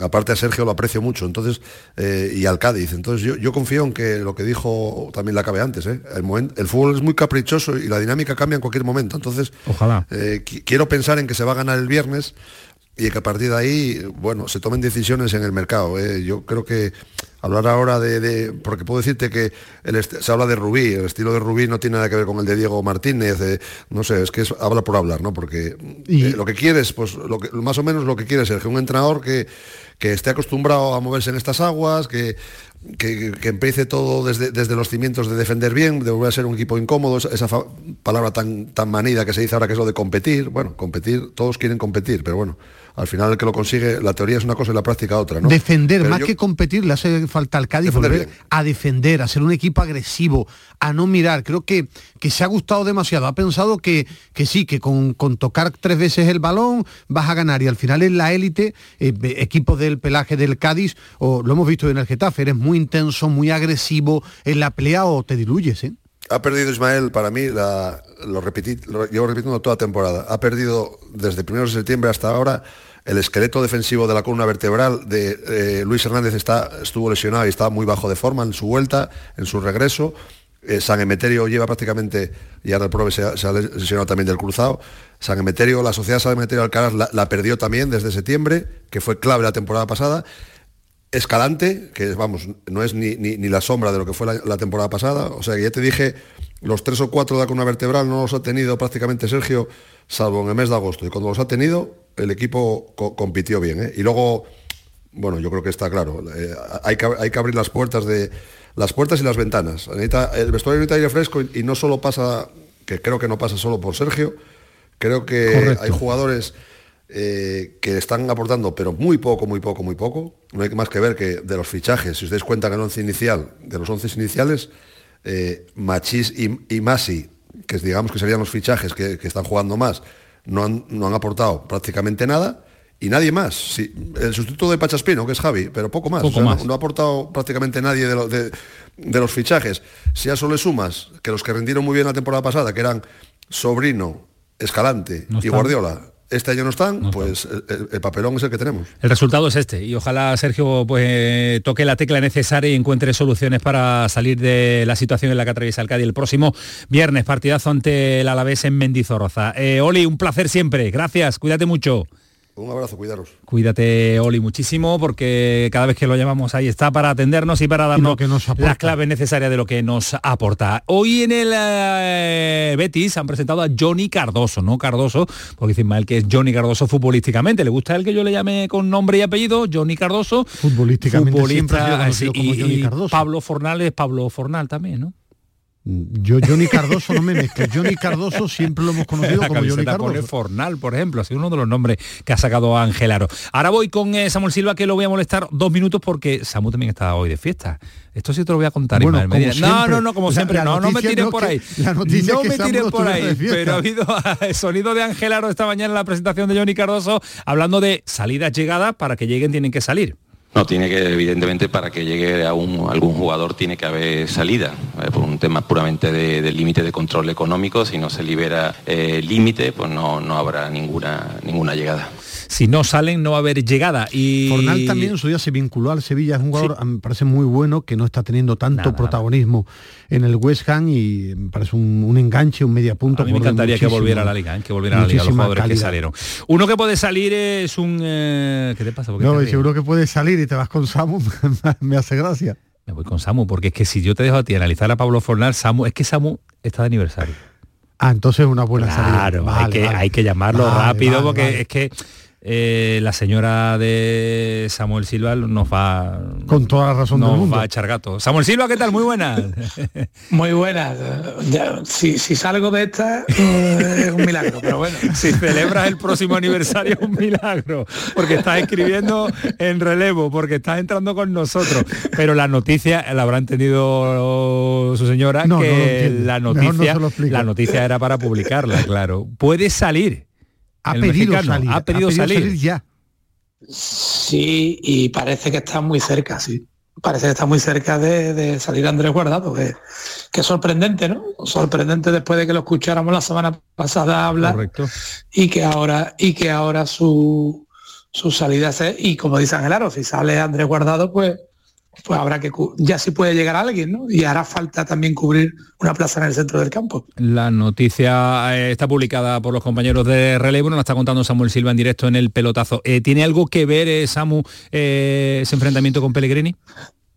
A ver, a mí lo que me cuentan que la idea ya rondaba en la cabeza de Andrés Guardado hace tiempo y que, y que no tendría nada que ver con ese enfrentamiento con Pellegrini. Pero bueno, yo creo que aquí no nos hemos caído tampoco de, Un guindo. de un guindo, de un guindo a- ahora, ¿no? E imagino que ese roce, esa discusión con, con Pellegrini, si ya él pensaba que su etapa en el Betis estaba llegando a su final, pues quizás lo haya podido acelerar. Si a eso se añade que le ha llegado una propuesta que le interesa de México, pues todo se pone para que para que la etapa de guardado pues se cierre unos meses antes de lo que de lo que, que parecíamos para todos, ¿no? Una duda, Que- que Sa- todo- Samu, eh, eh, venta que pide ayuda, ¿qué significa? ¿Que le dé la carta de libertad porque en México hay dinero o que eh, el equipo mexicano pague Yo una no- cantidad no- pactada y, y eso invertirlo en un fichaje? Yo no sé, no- como ha sido todo tan rápido lo, que me he enterado, no, no manejo las cifras, pero por lo que yo he entendido de lo que me han contado, si hay algo, alguna cantidad de dinero será simbólica. Porque en, el Betis está muy agradecido también a los, a los siete años de Andrés Guardado, que al final ha sido capitán, eh, ha ido renovando año a año en las últimas temporadas y el club ya sabemos también que mantiene una excelente relación con los dirigentes. ¿no? No, el Betis no se le va a poner un obstáculo a, a- a la- a Andrés Guardado. ¿Y qué perfil? el- y, y si- qué, y qué fichajes ves tú? ¿Un enganche o un media punta, un centrocampista? Pues, a ver, mm, nosotros que todavía no, no hemos visto a Johnny, no sabemos qué, qué- qué idea puede tener Pellegrini para, para Johnny y, si Johnny puede cubrir esa plaza de, de guardado, quizás el nombre que, que estabais hablando, Pablo Fornal, podría ser un futbolista que, que entrara en ese perfil. No sé si él, porque en verano lo, pedía bastante dinero el West no sé ahora que este año que está jugando menos, si seguirá pidiendo lo mismo o no pero bueno, un jugador de, esa- de esas características que ya también sabemos que Pellegrini lo ha venido pidiendo del verano, ¿no? Que él siempre ha dicho que la baja de Canales no se había cubierto en el Betis, ¿no? Totalmente. Pues nada, que siga que siga disfrutando de su De la aniversario y de la- esperemos de- que de la Samu- noticia y de- que Samu, como diría alguien, se hiera, ¿no? Que pague bien, que los que haya invitado por lo menos. No, no creo. Samu no, No, no invita nunca. Sí, sí, sí. Invita. No, no, no invita sí, nunca. sí, yo he desayunado con él, invita. Entonces, invita a desayunar, a ti porque te quiere Hombre, mucho. yo porque no, porque yo no salgo, pero, pero creo que invita algo más. Pues invita a desayunar, ¿por qué no, Manu? Ah, efectivamente, Hay que- eso he dicho hay yo, que- es que invita a desayunar no es un café y una tostada, euro y medio, dos euros, eso no es invitación ninguna. Eso no, No, es no, conmigo sí, porque yo me la pido entero y Ah, con porque entera- son 10 euros de desayuno, ¿no? y todo lo que pueda caber la tostada. Hay ¿eh? que ahorrar. Hay a que mí me enseñado también, hay que ahorrar mucho, hay que gastar poco. Hay que gastar poco. Bueno, sigue disfrutando y, y- y pide perdón de nuestra parte también, Samu, no nos queda más remedio, ¿vale? Nada. Y podemos aportar Nos algo. entienden. A estas alturas ya nos entienden. No entiende. Gracias, Samu, un abrazo fuerte. Abrazo para Se habla, eh, repito, la Liga Mexicana ha comenzado ahora este fin de semana y allí es un jugador con muchísimo cartel, un currículum extraordinario. Capitán de la selección eh, Sí, un mexicana. currículum extraordinario, repito, eh, esta es la primera jornada ya disputada y sería un fichaje de Era de esperar que él se iba a retirar en su país. eh, lo que no se esperaba eh, es que fuera ya, que fuera Yo no en el mercado esperaba que fuera ahora mismo, no esperaba que fuera ahora mismo y que, y que fuera todo tan, tan rápido. Incluso yo también tenía la duda, como suele pasar con algunos jugadores mexicanos, que terminara en la MLS, en la Liga Americana. Pero es verdad que en México hay- es una liga muy competitiva, bastante competitiva, en una buena liga, económicamente muy bien, Muy allí pagan muy bien y con mucha repercusión en, en su país. Es una buena liga, ¿eh? una liga no tan conocida. Es más, no sale el futbolista mexicano, no sale de su liga porque le pagan muy bien. Le pagan mejor en su liga que irse a Europa a, a- a un equipo que en no sea Yo tan- pensaba que se iba a grande. reencontrar con Canales. Era una Sí, intuición hombre, que tenía, su- su amistad que le vincula mucho, también eh, la familia es muy cercana a Canales, pero esto ¿Tú Ismael... sabes, ¿Tú sabes otro jugador del Sevilla que está en la Liga Mexicana? Dime. Idrisi, que rompió su contrato y está jugando en la Liga Mexicana. Trincando allí bien, hace bien, hace bien. Eh, ¿Altera mucho la salida de Guardado en la planificación del mercado de Bueno, yo invierno creo del Betis? necesita otro centrocampista más, eh, es lo que dice va a Sam. quedar muy cortito, yo ¿eh? quiero ver ahora, bueno, en el medio campo tiene gente, yo quiero ver eh, ¿En esa Marroca- posición? Sí, Marroca, Johnny Cardoso, William Carballo, tiene tres. Eh, lo normal es que Guido llegue bien. ¿Uno más le haría falta? Sí. Sí, le haría falta uno más eh, para, para ese puesto en el medio campo. Yo creo que el Betis debe, debe reforzarse, igual que cuando termine este mercado veremos qué pasa, como ayer comentábamos, con el futuro de Fajardo. ¿no? Ya ha comentado hoy eh, Ángel Aro que mm, eh, con la marcha de Planes, eh, antiguo director deportivo, pues ya ayer apuntábamos, como nos informaba Alejandro Rodríguez, que eh, hasta el día 1 de febrero sigue eh, Fajardo, que ha dicho que era una primera oferta y que el Betis va a volver a la carga. Por cierto, eh, he leído por ahí que en una entrevista hablaba Planes en su marcha a Arabia, sin nombrar, ponía como ejemplo una primera entrevista a un delantero que estaba siguiendo para el Betis, que había marcado ocho goles, nos decía el nombre y decía, ya no marques más porque te voy a firmar seguro, en un tono jocoso, Planes que en su nuevo equipo veremos lo- los problemas que tiene, ¿no? Porque allí en Arabia están apareciendo muchos problemas en los equipos y también en las No selecciones. Si todo, no, que era tan, no todo era tan bonito. a Mancini. Eh, ya después te comentaré un día con más tiempo Oye, lo que eh, ¿has está visto, pasando. has visto la noticia de la Roma antes de que Sí. Bernardo, que ya no está pidiendo paso? Mourinho lo sustituye eh, de Rossi, Daniel de Rossi, Mourinho, que el personaje hace tiempo que ya devoró al magnífico entrenador, extraordinario entrenador que para mí fue. Ya ha pasado su época también, la época de, de Se ha convertido, mi- todavía es buen entrenador, pero para mí fue excepcional y ya es buen entrenador, mitad showman y líos en ruedas de prensa y maneja muy bien el tema, el tema mediático. Medina, que no me está poniendo la presión de Bernardo, que ya anda por ahí, que quiere ocupar eh, su lugar eh, y su sección habitual de todos los martes. Eh, gracias y que mañana nos vemos, ¿no? Mañana que tenemos, mañana tenemos segunda jornada de la Copa del Sí, Rey. ya han pasado para Eh, situar a la gente muy rápido, tú sabes que nunca rápido. sé despedirme. Sevilla Fútbol Club y Atlético Club de Bilbao Nunca, están en el bombo de cuartos de final, minutos 68 empatan a cero Tenerife y el Tenerife y, el Mallorca. Fútbol, fútbol y Adiós, fútbol. Antonio Adiós. Ismael Medina, el pelotazo 11 y 25. Dale, Manu. El pelotazo de Canal Sur Radio. Cuando casi todo el mundo duerme, menos tú, ya estamos contigo. En la mañana de Andalucía, el Club de los Primeros con Charo Padilla. Buenos días, Charo. Aquí un primerizo. Bienvenido. Y el éxito de este programa son los oyentes. Son un club lleno de mucha vida. Cielos despejados, iluminados por la luna. En el Garrobo, 19 Por Pontejení, 18 grados. 12 grados en la ciudad del Cajamarra. Aquí por Ciudad Baja, 15 grados. La mañana de Andalucía. El club de los primeros de Canal Sur Radio. Con Charo Padilla. De lunes a viernes desde las 5 de la mañana. Contigo somos más Canal Sur Radio. Contigo somos más Andalucía. Canal Sur Radio.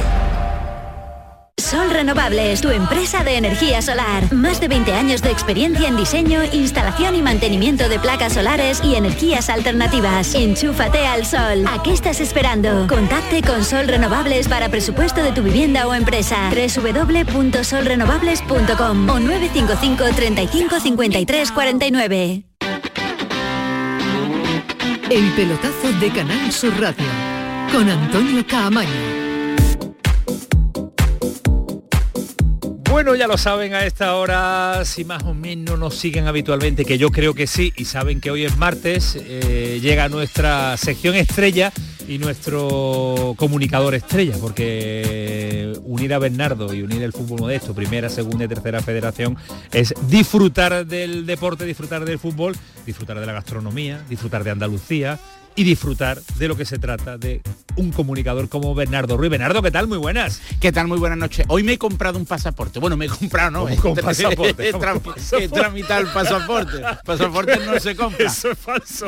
Has comprado algo falso. Doble nacionalidad, ¿dónde te quieres ir? No, hoy vamos a, hoy vamos a facturar eh, maletas porque vamos, a, vamos, a, vamos a viajar hasta África. Lo has sellado, quieres decir, ¿no? ¿Has sellado tu pasaporte hasta dónde? Hasta Guinea Ecuatorial.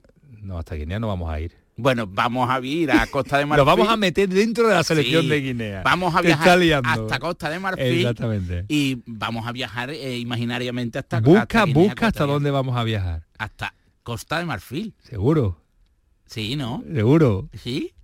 Vale, míralo, míralo. Corrígeme, corrígeme. Eh, búscalo, búscalo antes. Porque es que hoy Bernardo ha encontrado, no ha encontrado, lo tiene localizado hoy, queremos ah, hablar con un jugador andaluz que viste la camiseta de una selección nacional que está disputando la Copa África. Así que sí vamos a estar en Costa de Marfil, era para tenerlo ahí un rato entretenido. Es que hay dos competiciones a la par. Ayer hablamos con el seleccionador de Irak, con Jesús Casa, que está también en Qatar. Está en Sí. Qatar y Costa de Marfil son los dos países que están celebrando en este instante competiciones internacionales dentro y en mitad de la competición. De la competición de primera federación, porque el protagonista que vamos a tener en un instante, a pensar de que Kiko Canterla nos los ponga al teléfono, es de primera federación, que es nuestra, eh, bueno, pues nuestra sección, nuestra categoría, Categoría estrella, fetiche. categoría estrella, estrella, Fetiche, estrella. fetiche. Y fetiche. En una jornada que ya volviendo a la normalidad, después de la Copa del Rey y demás, Bernardo nos deja detalles ya curiosos, porque estamos ya en la jornada número 19, si no me equivoco. Eh, en la jornada número 19, 19, efectivamente. esto ya está, ya todo el mundo se conoce, ya las posiciones más o menos están eh, y los favoritos están arriba y los que van a sufrir están abajo y el equipo sorpresa ya lo sabemos y el que se está pegando el batacazo también. Pero eh, ¿con qué titulares te quedas? Eh, Yo, por ejemplo, te los doy los míos. Me está gustando mucho la reacción del Córdoba, la regularidad, me está preocupando el Málaga, me está encantando, y en eso te voy a dar la razón, el trabajo que está haciendo el entrenador del Recreativo de Huelva, me está eh, enamorando, como no podía ser de otra forma el Antequera, y me empiezan a preocupar eh, el Recreativo Granada y el Linares Deportivo, ¿no? Efectivamente. ¿Compartes son- conmigo algo? Sí, son Sí, detalles, sí, son sí. detalles. Castellón campeón de invierno, de invierno Correcto. El Ibiza no, el Ibiza no. El Ibiza no, después bien, de igualar ante Real Madrid Castilla en, Eso es. en el enésimo atraco de, Habitual. de la Casa Blanca, habitual. Habitual, habitual. Viajas a, a Real Madrid, pese a primer equipo, filial, pues Nada, siempre, atracado, eh, atracado. Efectivamente. Ahí hay bandoleros en la entrada de la roza y Efectivamente. vámonos, y vámonos que nos Ni. José María el Tempranillo Nada, sería nada. capaz de saquear de otra manera tu equipaje. Y, y sin duda alguna, titular, el Recre reafirma su condición de aspirante ¿Sí? con... ¿Va a pelear por el playoff? Sí, suma además una Vale, renta a día de hoy de 7 puntos sobre el sexto clasificado. Yo creo ¿El que... Córdoba le puede plantar cara a Castellón Ibiza? No, pero está en un momento muy óptimo. Está muy lejos, ¿no? Eh, Sí, y además las sensaciones son que los partidos, el verdadero artífice del, del éxito del Córdoba Iván Ania. O sea, hay una plantilla de un nivel aceptable, una muy buena plantilla para la categoría, pero el verdadero héroe del, del Córdoba es Iván Ania, eh, porque ha sabido, bueno, y los futbolistas que han sabido interpretar el mensaje de Iván Ania. Y, y el Málaga mm, inquieta, inquieta por su Sí, me irregularidad. está- sí, sí, sí, me está, mm, efectivamente, es el término, inquieta, que no sabe de qué, qué- cómo va a amanecer un día, si enfadado o, o feliz. No, no, no, no le cojo el punto al Málaga, este es irregular, ¿eh? pero es más fácil porque está con un vestido que no le agrada al entrenador.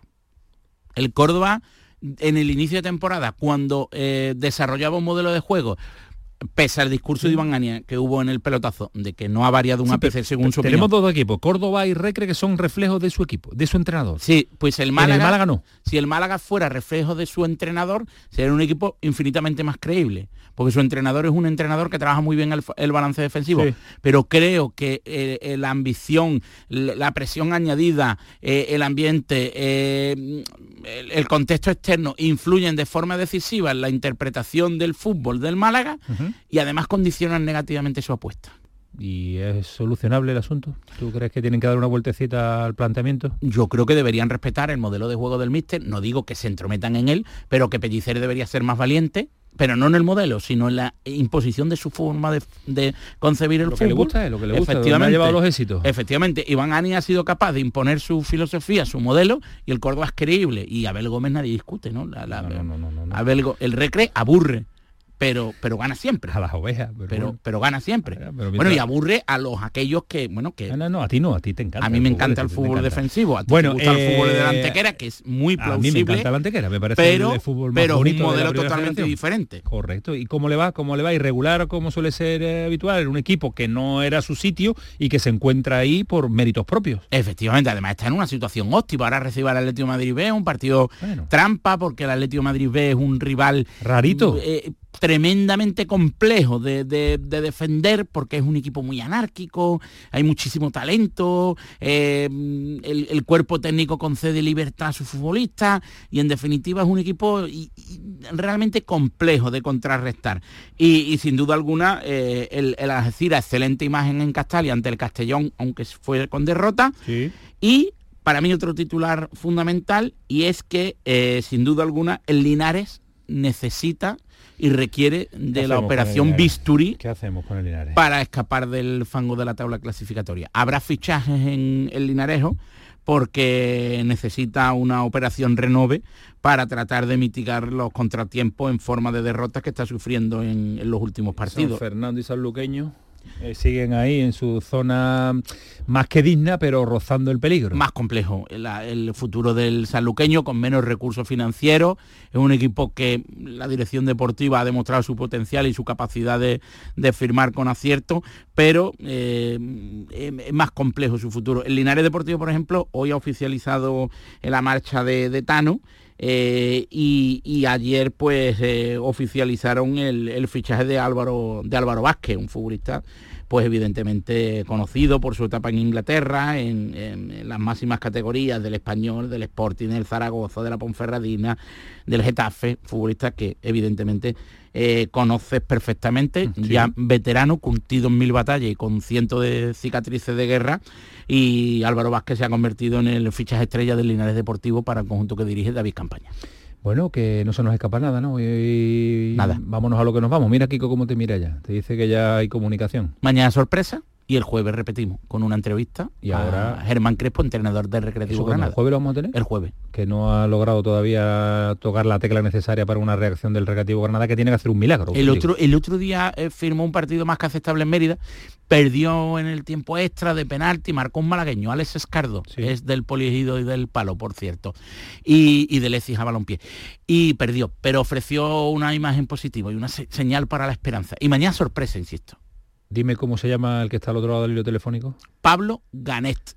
Pablo, ¿qué tal? Buenas noches. Hola, muy buenas noches. Me está contando Bernardo por aquí que tienes una historia muy pero que muy interesante, así que vamos a empezar a desarrollarla. ¿Dónde está Pablo Ganet? Pues mira, ahora mismo estamos aquí en, en Avillán, en Costa de Marfil. ¿Y qué haces allí? A ver. Pues preparando, ¿no? Para disputar de aquí a poquito el segundo partido de la Copa de África y bueno, África. aquí se disputa. Copa de África. Correcto. Nada más y nada menos, que ya debutaste en la primera jornada, que hemos estado bicheando tus datos con un empatito, ¿no? Ante Nigeria. Sí, la verdad que sí, que empatamos a uno contra Nigeria, que bueno, al final es una de, la- de las candidatas a, a- a ganar la Copa de África, como ya bueno la conocéis, ¿no? De que ha estado en varios mundiales y una selección aquí potente en África, la verdad que fue un buen empate.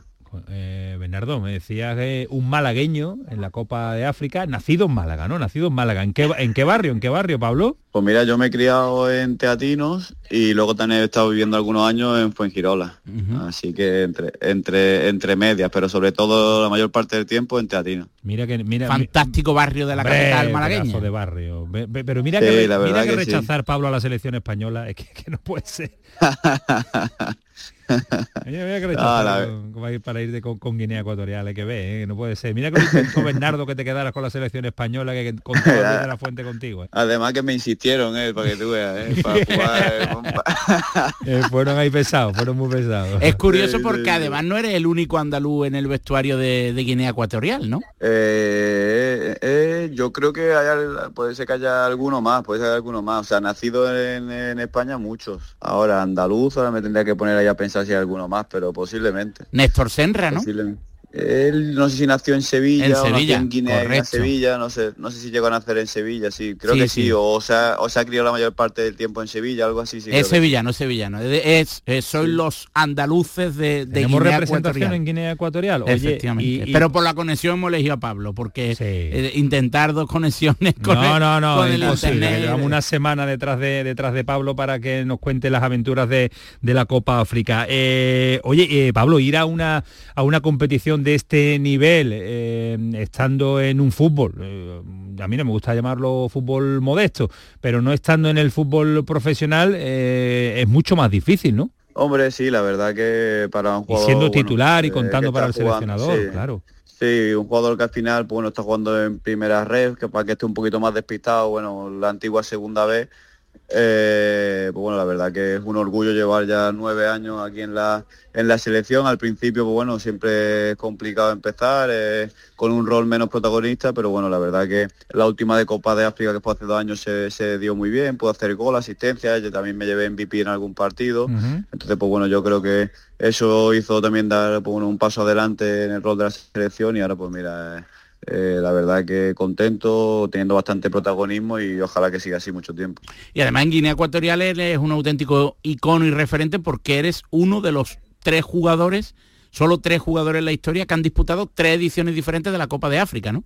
Sí, correcto, eh, justo en el partido con contra Nigeria, pues bueno, eh, hemos sido los Emilio Ensue, que yo creo que lo conocerá, le sonará a la gente, al final mítico jugador de, del Mallorca, que incluso llegó a ganar algún europeo, creo sub-21 con la selección española, él sí que jugó en la, en la española, y un jugador que se llama Iván Salvador, los tres somos los primeros y únicos que, que hasta ahora hemos jugado eh, tres Copas de África con Guinea Ecuatorial, que para un país como Guinea Ecuatorial, al final un país pequeñito, de un millón y medio de habitantes o así, que al final, para ponerlo un poco en, sintonía, al final es, algo complicado, ¿no? Un país tan pequeño que dispute Copas de África y que, y que luego compita bien y para nosotros es algo muy, muy bonito, la verdad. Claro. Oye, pues, Pablo, eh, lo que sí es también, eh, mm, no quiero decir el término, no quiero utilizarlo a pesar de las horas en las que estamos hablando por la radio, pero sí imagino que tu equipo en primera federación, cuando te convocan para la selección y te marchas un mes o cerca, depende a dónde llegue tu selección, eh, es una putadilla, ¿no? porque no me sale otro término, ¿no? Estarán boqueados, no, Solo... Lo llevan bien.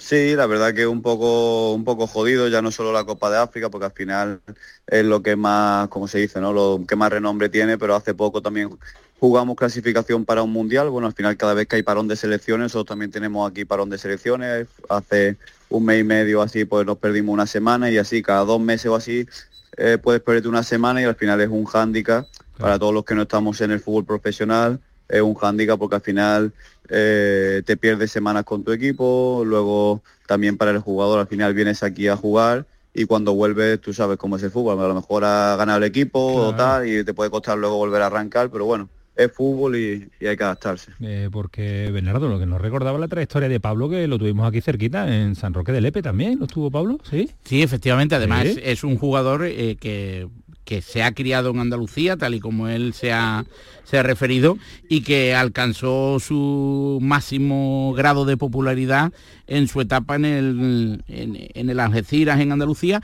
pero especialmente en el Real Murcia. Fue el fichaje que sin duda alguna pues generó el mayor impacto de su carrera. Eh, también militaste en, en, Marruecos, concretamente en el Itihad de Tánger. Mm, ¿Cómo un andaluz, como un malagueño y por qué internacional con Guinea Ecuatorial? Sí, pues bueno, como bien dice, bueno, yo nací en, en, en Málaga y, y, bueno, pues bueno, me he criado bueno, en, el, en el fútbol andaluz. Con 15 años me fui al, al Betis, estuve allí tres años, luego firmé en el filial del Málaga, en el Ligo Malagueño, en aquella época, bueno, con los Castillejos, Juanpi, eh, toda esta generación de, de, jugadores jugué en el malagueño. Y, luego ahí ya se dio la oportunidad con 19 o 20 años, mi padre y toda la familia paterna es de Guinea Ecuatorial y justo se dio la circunstancia de que Guinea Ecuatorial en 2015 organizaba la Copa de África y bueno, se pusieron en contacto conmigo y con otros muchos más para poder disputarla. Yo obviamente no lo dudé ni un segundo y bueno, dio la, la, bueno, la suerte o la casualidad o el trabajo que llegamos a semifinales y desde ahí, pues bueno, representando durante nueve años que hago ahora la, la selección de, de, Guinea Ecuatorial y la verdad que con mucho orgullo y, y, agradecido porque la verdad que he vivido experiencias que de otra manera no, no las podría haber vivido nunca. ¿Regresa a Guinea Ecuatorial de forma habitual, Pablo, después de los compromisos internacionales? Al final en liga es complicado, es muy complicado porque ya te digo, juegas y están llamados del teléfono, oye, ¿cuándo llegas para jugar el domingo tal? Pero sí que a lo mejor cuando eh, la convocatoria es en junio, que ya la liga ha terminado, pues sí que aprovecho a estar varios días allí, bueno, a estar por la con la familia, o entre un partido y otro, por ejemplo, juegas martes y luego juegas domingo, pues bueno, esos días que estás ahí en la en el país, aprovechar a visitar eso a las familias, a los tíos, bueno, antes, antes hace pocos años a mis abuelos, pues bueno, al final un poco conocer eh, a la familia y conocer un poquito el país, ¿no? Donde, donde viene parte de mi sangre. Eh, hoy en la cena eh, ¿qué ha habido de menú? Por, saber un poco qué come un futbolista que, que representa a un país como Guinea Ecuatorial en, en, un torneo de máximo nivel. Bueno, aquí en Guinea, al final, bueno, yo creo que eh, algo un poco desconocida Guinea Ecuatorial en España, pero eh, las tradiciones y las costumbres son las mismas que en, que en España y cuando estamos en Guinea, te digo, es un menú como lo comería en España cuando estoy con mi club. Tenemos un buffet con arroz, con pasta, salmón, nada, no eh, pollo, ensalada, nada, nada diferente, ¿verdad? La comida. En el país que esté siempre comen los futbolistas. Proteína pura. Pollo, un poquito Proteína, de pasta, hidrato y arroz, fruta, está, la verdad, no mucho más. Fruta, de ahí no sale, de ahí no sale. Se cuida Menardo como Sí, tú y sí, yo. sí, sí. Estamos en plena forma. Sí, sí, Estamos para totalmente. competir en la Copa de África. No, la de Asia llegaríamos un poquito, a la de África nos cuesta, porque están muy fuertes, están muy fuertes. O la de Oceanía, ¿no? La Que de Oceanía selecciones que son- Efectivamente. Bueno, bueno, Pablo, que nos encanta saludarte y que te vamos a seguir, que ya te tenemos archivado en el seguimiento habitual que le hacemos a todos los andaluces que tenemos repartidos por España, lógicamente, cuando compite en Primera Federación, pero también ahora que supera barreras y fronteras y te tenemos compitiendo a nivel eh, internacional. Toda la suerte del mundo y que lleguéis lo más lejos posible. ¿Cuándo es el siguiente partido? ¿El 18 era? Habíamos Pues sí, pasado, pasado mañana jugamos contra otra Guinea, que es Guinea-Bissau, Sí. Y luego el día 22 cerramos la fase de grupo contra la anfitriona, con Costa de Marfil. Uh, qué. Así que bueno, pues esperemos que la cosa se vaya bien y que, y que haya chance de que lleguemos muy lejos para que así será señal que habéis dado suerte y podamos hacer otra llamadita. Sí, sí, seguro, Ya seguro. está, no la apuntamos. ya, no La la suerte apuntamos. está ya, vamos, ya está en palmito ya. Le hemos dado toda la suerte del mundo. Un abrazo, Pablo, cuídate mucho. Un abrazo. muchas Hasta gracias. luego. Hasta la próxima. Adiós. Gran protagonista a esta hora metiéndonos de lleno en lo que es un, eh, la selección nacional de Guinea Ecuatorial en la competición de la Copa de África después de su primer eh, enfrentamiento con ese empate a uno ante Nigeria. Bernardo, ya hemos analizado la primera federación. Tú sabes que nos queda siempre habitualmente los martes el detallito de segunda y el detallito de tercera. Sí, el detallito de segunda federación, ¿Dónde eh, nos vamos? rápido y sencillo.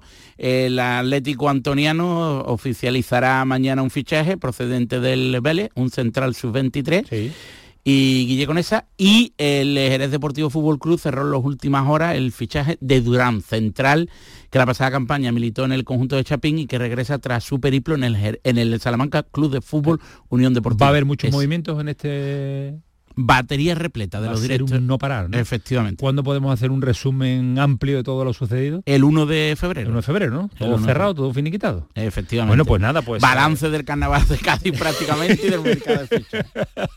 lo hacemos a la par, ¿no? Lo hacemos a la par. Bueno, pues llamamos, llamamos, llamamos al Yuyu, al Celu y a toda la tropa de las mejores chirigotas de y le, Cádiz. pre- y le preguntamos también por, Por el fichaje, Cádiz también. Por el Cádiz. Uh, está el Cádiz, está el Cádiz. Mejor no lo nombremos. Bueno, Bernardo, que nos vemos el jueves. ¿Has No, mañana. Ah, mañana miércoles, que tenemos una cosa muy bonita, es verdad. Una verdad, sorpresa verdad. para la afición Muy del bonita. Córdoba Club de Fútbol. Un Córdoba que anda bien, pero un Córdoba que vamos a volver al nodo, ¿no? Sí, a, concretamente a 1965. ¿Qué te gusta? ¿Dónde estarías tú en esa fecha? Yo no ni sé. en la mente ningún de nadie, sitio. ni en la mente de tu padre. Pero mis padres no se habían conocido. Mi padre ¿No se habían al- conocido? No, mis padres se conocieron en el 68. Y en el 65 estaba mi padre animando al Córdoba Club de Fútbol y mi madre trabajando muchísimo porque era una auténtica luchadora nata. Qué grande, qué grande, qué grande. Pues que se preparen los aficionados del Córdoba porque volvemos unos añitos atrás. Solo, si no me equivoco, ahora son 35 y 23. son 69 años. 69 años después, mañana se celebra una efeméride que merece la. Cuentes más, no cuentes más que mañana, que mañana la vamos a poner en escena. Eh, un abrazo, cuídate mucho, Bernardo. Un fuerte abrazo. Esto es el pelotazo, esto es Canal Sur Radio. A la vuelta ya saben, muchos más asuntos que le contamos aquí en el programa de deportes de Canal Sur Radio, el que cierra la jornada de hoy martes. El pelotazo de Canal Sur Radio con Antonio Caamaño.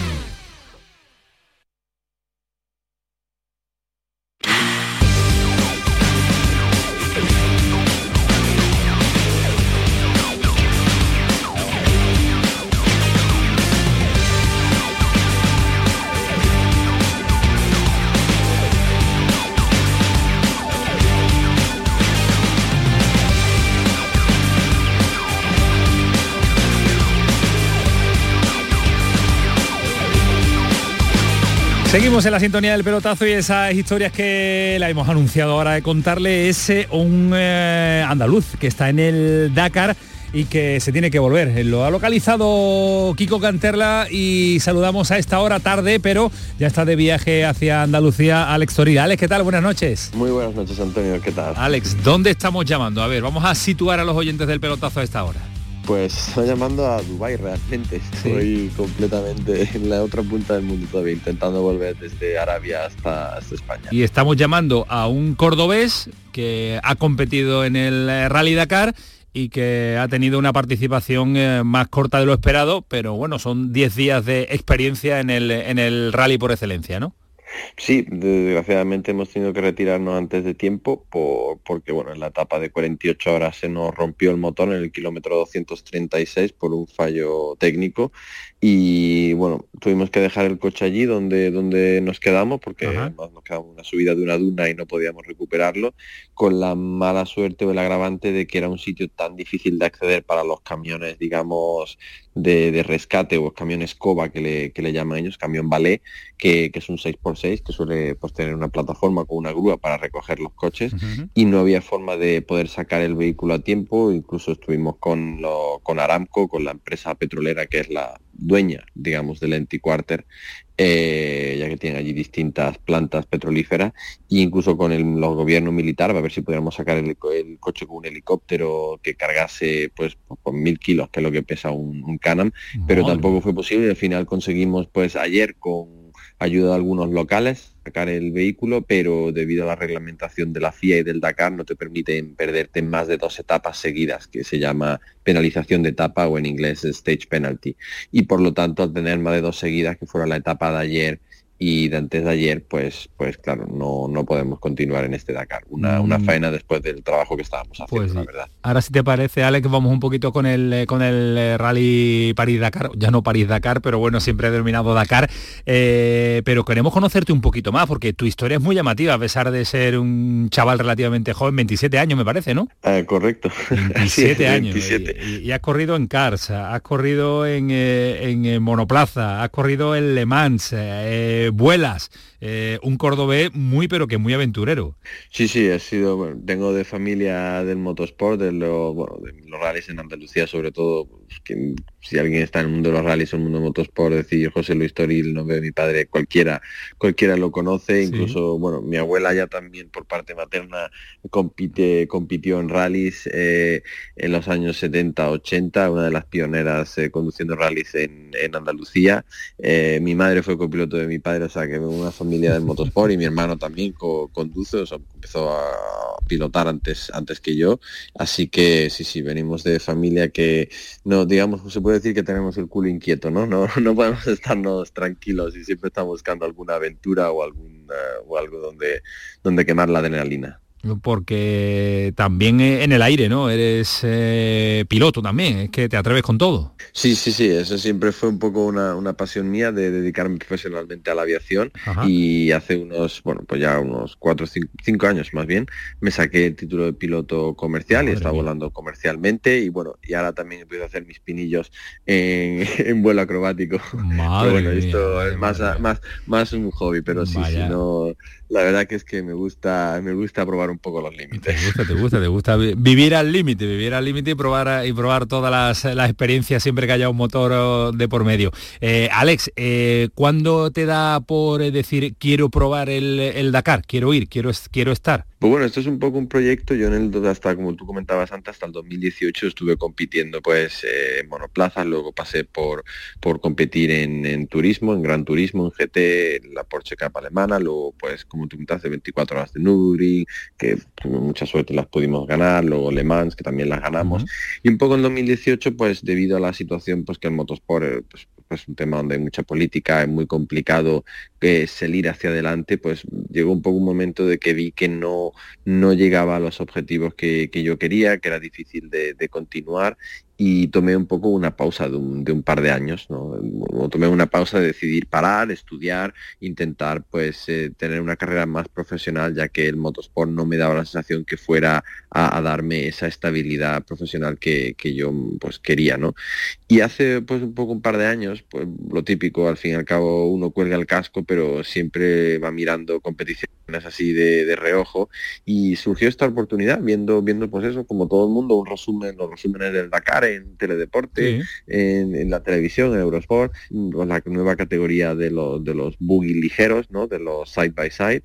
Y bueno, fue una, una, idea que surgió más con, con, mi padre, lo estuvimos comentando, oye, mira, estos buggy ligeros y tal, que no son, no son nada, no, no, es nada caro comparado con, por ejemplo, el coche para llevar el láser a la tilla o coches, eh, digamos, de T1 eh, más grandes y surgió un poco la idea, entonces probamos uno y la verdad es que bueno, la gustó, me gustó la experiencia y decidimos pues empezar a hacer este motosport más asequible, más eh, cercano, sobre todo también por la parte humana, eh, para divertirnos, no con ningún otro objetivo, sino simplemente hecho divertirnos y a lo mejor un día pues pues hacer el Rally Dakar o, no, ¿no? Entonces empezamos eso haciendo algunas bajas pues a nivel nacional y alguna que otra carrera así internacional, pero casi siempre todo en España y Portugal, ¿no? Y después de varios años, pues después de varios años, este es el, primero, este es tu debut. Sí, este es mi debut, y además que yo lo he competido como, como copiloto, porque mi idea, mi intención ha sido ir coincide, coincidía que un conocido mío del, del mundo del, de los circuitos siempre ha querido, ya hizo enduro, ha hecho mucho tema de, de, moto, de enduro, etcétera, en, en, Austria, él es austriaco, que es Freddy Fass, con el, con, el piloto con el que yo he ido, entonces, bueno, él siempre también quiso ir al Dakar y bueno, él empezó también haciendo algunas bajas y algunos rallies, pero le costó un poco encontrar el copiloto, sobre todo por el tema idiomático, porque necesitaba alguien que hablara inglés o alemán, y, bueno, surgiendo la conversación me dijo, oye, ¿y si hacemos el Dakar juntos? Y digo, oye, pues mira, no es una mala, idea, una mala idea, porque yo lo quiero hacer un día, pero yo lo quiero hacer como piloto, obviamente. Pero bueno, para mí es una experiencia y ha sido una experiencia muy positiva porque he aprendido muchas cosas que se aprenden del asiento a la derecha, que no es lo mismo que de la izquierda. He entendido la navegación, sé lo que siente un copiloto cuando tiene que, buscar los waypoints, encontrar los caminos. Entonces, para mí, yo me lo he tomado eso como una experiencia para el día que yo vaya como piloto, pues ir mucho más preparado, ¿no? Y al fin y al cabo, eh, también cosas fuera de la carrera, ¿no? Que se aprenden de la logística, de, cómo organizarse, de los ritmos. Eh, hoy lo estaba comentando también otra entrevista que me estaban haciendo, de, para mí era una interrogante muy grande eso, ¿qué, qué, ritmo hay que llevar en el Dakar? Porque no se puede ir al 100% todas las etapas, no llega el vehículo y no llega tampoco la persona, ¿no? El, piloto. Entonces, pero claro, eso es siempre la duda. Al fin y al cabo todo el mundo da gas, da mucho gas y cuál es el ritmo, ¿no? Por ejemplo, es una cosa que me ha quedado bastante clara después de esta experiencia, aunque haya sido corta, pero, pero he podido ver eh, este tipo de cosas. Entonces, por eso, una experiencia, la primera experiencia en el Dakar como copiloto y obviamente ya tengo claro que la próxima vez que vuelva, que volveremos tarde o temprano, será como piloto y, entonces daremos mucho más gas. Eh, ¿Volveremos año que viene? ¿Es el objetivo?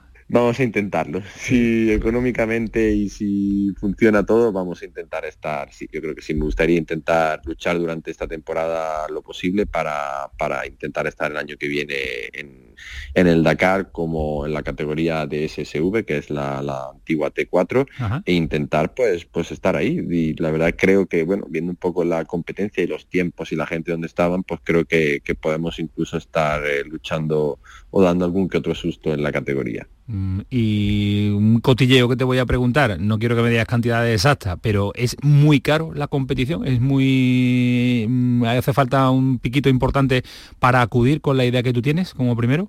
Sí, obviamente hoy día todo, como todos los precios están caros y además de, que hace un par de años todo empezó a subir, pues la verdad que sí, cada vez está más caro, cada año van subiendo la inscripción también a la, prueba más y más. Eh, también es cierto que el nivel logístico yo me he quedado extremadamente impactado por el nivel de organización logística que tiene la carrera. Es alucinante, o sea, te puedo decir números como 12 helicópteros, eh, 3 aviones, eh, de pasajeros que van trasladando todos los días a la gente de prensa, a la gente de organización de, la ASO, de la empresa que organiza el Dakar, otros tres aviones de soporte. Mm, hay siempre dos vivac montados a la misma vez, porque tú vas de vivac en vivac, digamos, de campamento en campamento, pero no da tiempo de desmontar y montar, con lo cual está todo montado por doble ya para, para, digamos, a la ciudad o a la, o a la zona a la que llegas, ¿no?